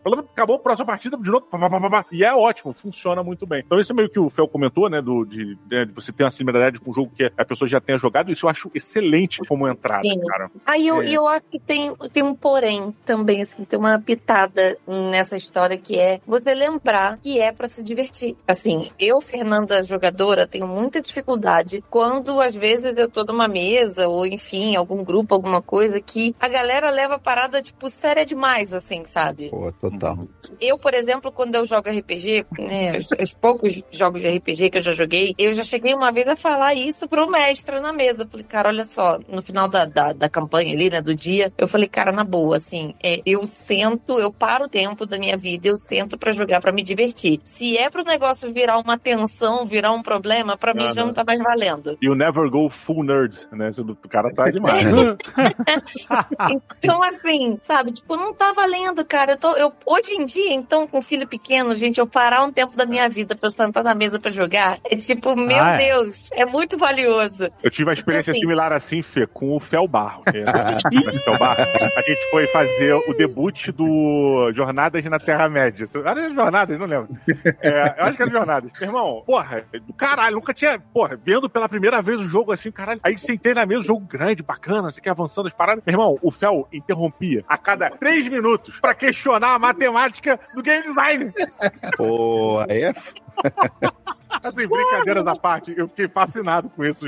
Porra, o Fel se tornou um monstro pra mim, porque ele tava quebrando o código da matriz do jogo. Quebrando Não, código. assim, não foi a cada três minutos, mas assim, o Didi tava querendo tirar onda com o jogo, porque ele tava lá, tô fazendo acontecendo aqui, não sei o quê. Eu. E na- Exatamente, os dois. E, e, na verdade, depois ele teve de fato errata e mudaram as cartas na segundo print e tal, que é uma coisa que acontece. Que né? Às vezes as cartas saem com números naquela errados. hora que já tava errado, porque É, ele já é. ficou dando indiretinha. É isso. Mas o Didi ficava tirando onda. Nossa, olha como eu sou Você fodão com a vê que carta o cara é foda, aqui. né?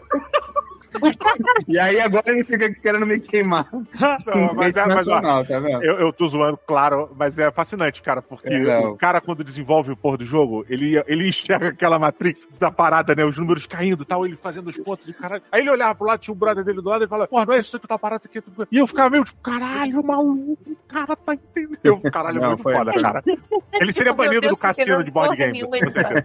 Não, mas assim, essa parada da, da Matrix, vou, vou até pegar o ponto da Fernandinha, eu acho que é muito importante você entrar nesse, principalmente se você que vai ser a pessoa que vai apresentar e tal, e tipo, não transforma em campeonato mundial. Não tenta, tipo, ah, eu vou ganhar vocês, vou massacrar e fazer, vou escalpelar vocês e ganhar e dar voltinha e tal, porque a galera quer voltar, quer ser feliz, não sei o quê. Foca em, tipo assim, a melhor experiência pra todo mundo. E uma coisa que eu sempre falo, assim, de essa carteirada do muitos anos fazendo o jogo, né? As pessoas se sentem muito mais confortáveis quando elas têm familiaridade com o que tá acontecendo. Lógico, tem aquele grupinho menor do nerd pentelho de tipo, ó, eu quero ser desafiado, uma coisa que eu nunca vi na minha vida. Meu Deus, desafia o meu intelecto. Mas assim, 99% da população é, é isso, tipo, ah, pô, eu jogava, pô, isso aqui parece a sueca. E aí ele- o olho brilha assim, né, de caramba, é uma parada que eu fazia quando era criança, Isso. agora eu tô sentindo isso de novo, entendeu? E o negócio do, do, do RPG, de todos esses jogos, é, é isso também. Tipo, a minha parada, é, eu não sou um grande jogador de RPG, mas eu gosto do arquétipo do Leroy Jenkins, que é o cara que vai atrapalhar a aventura correndo na frente e fudendo o cara que ficou 15 minutos planejando no combate. Isso é o que eu acho maneiro. Então, assim, cara, é a minha parada. Eu quero ser esse personagem emblemático que corre na frente, entendeu? E é isso que vai me Mas fazer aí é feliz. estilo de jogo. Aí não é Isso. você ser babaca, é estilo de Não, jogo. é só o que me faz feliz. E eu acho que é isso. É isso.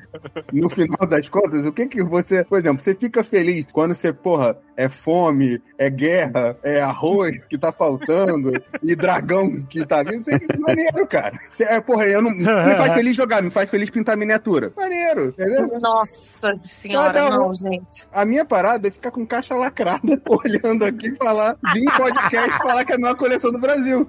É isso que me faz feliz. Olha na sua cara, Didi. Cada um tem sua parada, cara. Cada um Porque sua vamos parada. aproveitar e contar para essas pessoas que estão nos ouvindo que existem dois hobbies diferentes, pessoas. Isso, existe jogar e existe comprar jogo.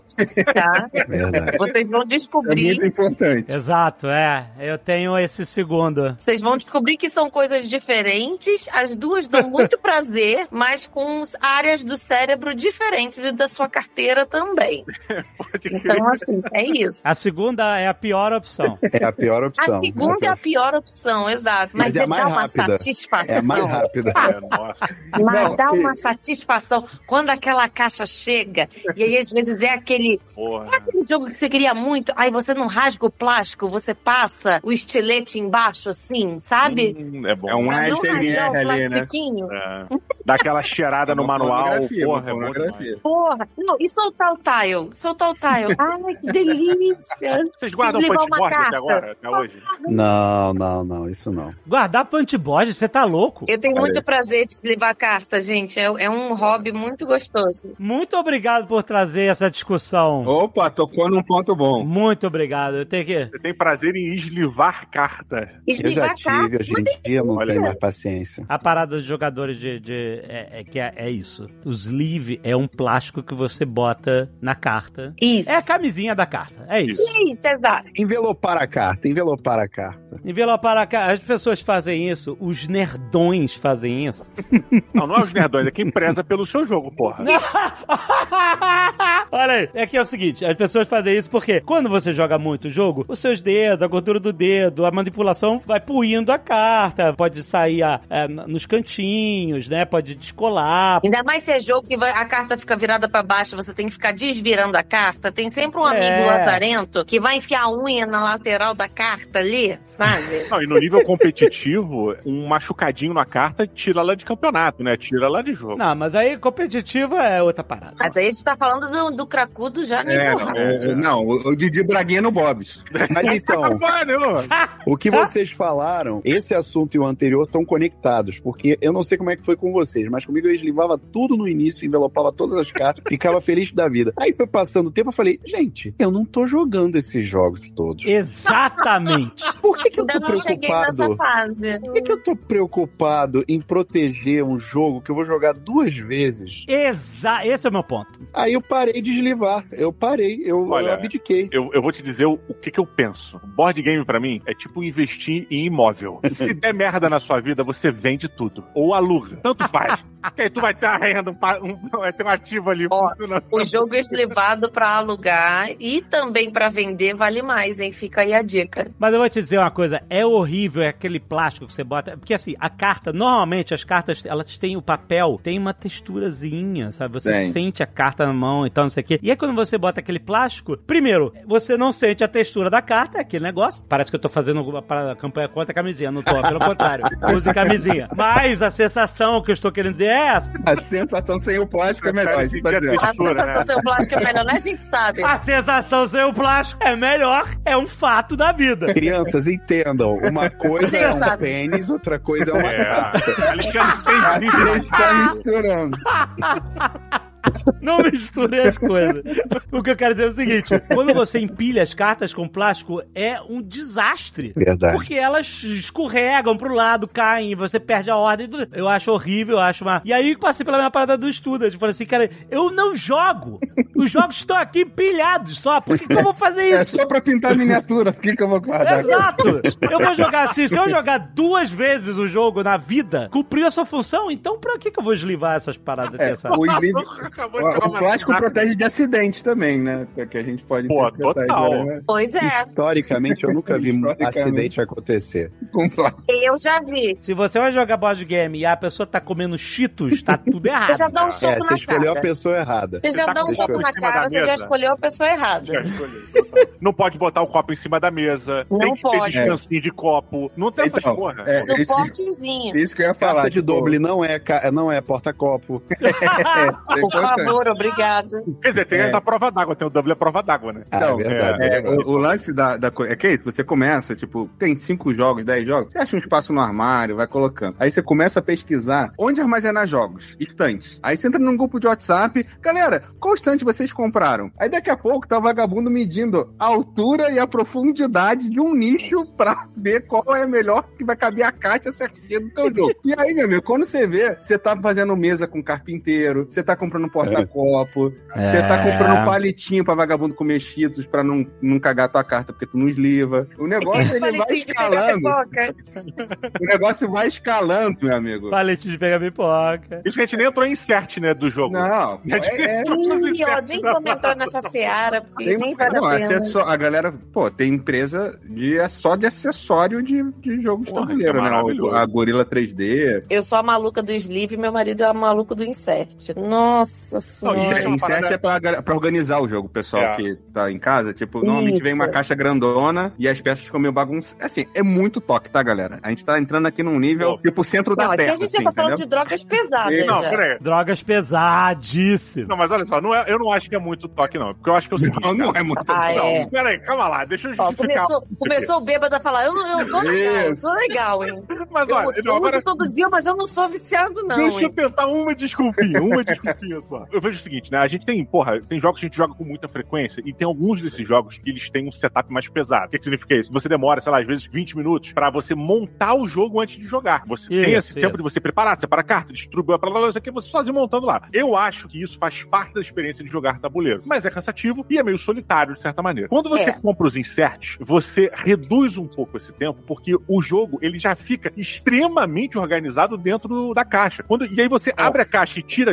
né, os inserts ali, eles já estão em caixas separadas, em locais separados, você abre e já tá disposto ali na mesa do jeito que você quiser. E aí. Vira até ganha- um suportezinho, né? Quando tem muita, muito tile, muita moedinha, muita coisa pequena, vira até um suporte, né? Pois é, e, e essa parada evoluiu, porque há algum tempo atrás essa parada era feita naquele madeiritezinho, um, né, um material, MDF. é um MDFzinho mais, porra, mais pesadinho, caralho, e agora eles estão fazendo de foam, sei lá, de espuma, de espuma, de neoprene, e aí, cara, isso tá evoluindo, porque, porra, você botava um insert desse de MDF, o jogo ele ganhava peso, 5 né? quilos, do nada. É, pá, pesadíssimo. Porra, eu tenho, eu tenho vários jogos que eles não podem ocupar a mesma estante, porque senão a porra da estante cai. Mas os jogos são caros e a estante é de plástico. Não, não dá certo. Então, porra, ficava nessa porra. A evolução ficou do caralho. Então, eu justifico por esse lado, tá? Tem o toque, mas tem o lado correto. Claro, Ah. as duas vezes que, o- que ele for jogar, começa cinco minutos de tempo cada uma delas. Eu admiro porque eu acho que tem um lance assim de qualquer hobby, né, que você escolha, quanto mais fundo você vai, mais você vai cavando e mais você vai achando coisas É. interessantes sobre aquilo, né? E aí pode ser jogo de tabuleiro, pode ser o cara coleciona, sei lá, DVD, Blu-ray, e aí ele acha uma versão de 1900, Vovó Virgem, que teve 100 cópias que foram lançadas no mundo, numa Premiere, só o maluco tinha, ele tem também, entendeu? Então eu acho que no fundo o jogo de tabuleiro é meio isso, assim, você, cada caixa que você tem ali tem uma história, e às vezes é uma história tão simples quanto, ah, comprei na Amazon, chegou aqui, quanto, ah, porra, o, o Didi Braguinha em 1900, Vovó Bolinha, me vendeu uma carta de Magic barata, eu troquei essa carta com um jogo de tabuleiro, e aí depois troquei por um iPhone, e aí agora eu, eu tive um iPhone, esse iPhone virou outro jogo. E essa história é real, tá? Então assim, eu, tive um iPhone 1 trocada por um Galaxy Trucker. E eu troquei o Galaxy Trucker por umas cartas do Didi. Galaxy Truck é Então, aquele jogo assim, brasileiro do maluco de Brasília, né? Que fez. Isso, isso. Ah, não, Galaxy Truck, perdão, Ah. perdão. Perdão, porque Não, Galaxy- confundindo. É, Não, Galaxy Trucker é de tabuleiro mesmo. Então, assim, é, essas E eu tenho esse Galaxy Trucker até hoje. Até hoje, né? Peguei de volta e tal. Porque é uma história, né? Você olha pra tua prateleira e, pô, esse aqui eu comprei no Japão. Só tem, cara, É. cinco pessoas no mundo todo tem esse jogo, não sei o quê, porque o cara não fez, có- fez cópia na mão. Então tem umas coisas assim que é, que é muito maneiro É. de jogar. E eu acho que vem também do sensorial. É, é um hobby físico, né? São cartas, são coisas, são itens, coisas que você manipula. Então também tem isso, é o que você falou, tipo, é o sensorial da caixinha, como a gente estava brincando aqui, né? Destacar o token do papel e ir levar a carta e não sei o que. Isso tudo é o que você falou. Quanto mais fundo a gente cavar, Vai mais, ter. mais, Cara, ó. mais doença a gente vai achar aqui na história, porque tem Sim, mas, gente ó, que cataloga. Eu conheço a galera que cataloga Opa, todos os eu jogos sou que tem. Eu Né, culpado. Rafael? É, É, eu, eu pois não só é, então, assim, como As todos os... partidas que jogou. todas as- O quê? O quê? É, eu, eu Você usa sempre qual, tenho- você usa qual eu site? sempre- Eu estudo. Eu sempre eu uso o BG Stats. Não, e assim, E, eu- e é sempre um momento constrangedor. É assim, eu já tirei de letra hoje em dia, mas é sempre um momento constrangedor quando eu vou jogar a primeira vez com alguém que eu tenho que falar: peraí, olha pra cá rapidinho. Tum, tirou a foto. eu hoje em dia já não, eu já não preparo mais a pessoa, Eu porque antigamente eu, eu antigamente falava e tal, mas eu percebi que gerava um constrangimento. Então é tem que ser tipo band-aid. Olha aqui, olha aqui, ei, ei. Aí quando a pessoa se vira, eu pum, tiro a foto e registro ela no meu aplicativo e pronto. Agora eu posso jogar várias vezes com ela que esse momento horrível já passou. Isso é porque no aplicativo é- você registra os é usuários, o né? Puro suco da, da, da maluquice. É, isso é verdade mesmo. Pô, mas ó, essa parada do tátil que a Fê tava falando, né? Do jogo ele tem essa experiência tátil de você encostar nas coisas. Isso tem uma revolução muito interessante da personalização com impressoras 3D, né? Quanto mais acessível tá pra gente, né? Chegar perto de Star Trek, onde a gente pede a comida e a comida tá imprimida, imprime a comida na nossa frente. Isso no mundo do jogo de tabuleiro, cara, tá tendo uma puta revolução. Que a galera vem fazendo os, os conteúdos, as peças e o que quer. Recentemente eu tive uma experiência maravilhosa com um jogo chamado Cosmos. É um jogo brasileiro da Dijon Jogos. E, cara, tem uma empresa que ela desenvolveu um, uns planetinhas, né? Desenvolveu as peças do Cosmos, que são peças de papelão normal, né? São, são tiles, são tokens e tal. E aí ele desenvolveu essas paradas, maluco, em impressão 3D, cara. Porra, Nossa. o jogo ele ganhou uma outra dimensão, cara. Ele virou uma aula de astronomia. O jogo já é do caralho por ser um jogo de astrofísica e tudo mais. E aí, porra, quando nos tiles já era legal, quando eu pegava os planetas e mexia os planetas, eu ficava olhando as coisas, dando aquela rodada na órbita do Sol. Cara, puta, ele realmente aumentou a imersão, aumentou o prazer de se jogar aquele negócio. É curioso isso. Cara. Sem dúvida. Assim, é quando as miniaturas estão pintadas, por exemplo. Meu marido pinta miniaturas. Então, assim, tem jogos que realmente ele, ele compra número um pra pintar as miniaturas, número dois ou três pra gente jogar de fato, né? Porra, passa o WhatsApp do teu marido que a gente vai virar amigo, olha aí. Olha aí, já vou, vou passar o WhatsApp, ele tem vários grupos, ó. Ih, rapaz, daí, ó, daí pra baixo. E eu tenho um problema. Como o pessoal todo avisou, gente, se você entra num negócio desse, você abrindo uma porta, vai abrindo uma porta, vai, vai descendo, descendo, é Diablo. Tu não tem fim, tu chega no inferno. Isso, é aquele poço que tem sempre um alçapão no fundo, né? Tem esse problema, um pra vai no outro, porque eu agora não admito comprar um jogo e jogar o jogo antes de Caraca. pintar Gente, todas olha as aí. miniaturas. Olha aí. Então o que acontece? Eu já tenho a dificuldade de pegar o jogo e jogar aqui com as, com as pessoas. E aí não, eu falei assim: peraí, galera, eu vou pintar o jogo inteiro, daqui a oito meses a gente joga. Entendeu? Isso é um problema sério. Não, cuidado com isso, e a gente nem está falando de Warhammer aqui ainda. Porra, caraca, pode crer. isso é outro Nerdcast. Isso aí, nem, nem vamos entrar nessa seara, pelo amor de Deus, que isso é, vale outro episódio. Ai, ai. Mas assim, realmente é uma parada que também transforma ainda mais a experiência. Porque aí é uma outra personalização dos bonecos, né? Sim, das miniaturas, enfim. E aí traz uma personalidade para aquelas miniaturas que eram todas cinzas. Então, assim, é muito legal. Mas é, gente, é daí pra frente é só pra trás. Ah, maravilhoso.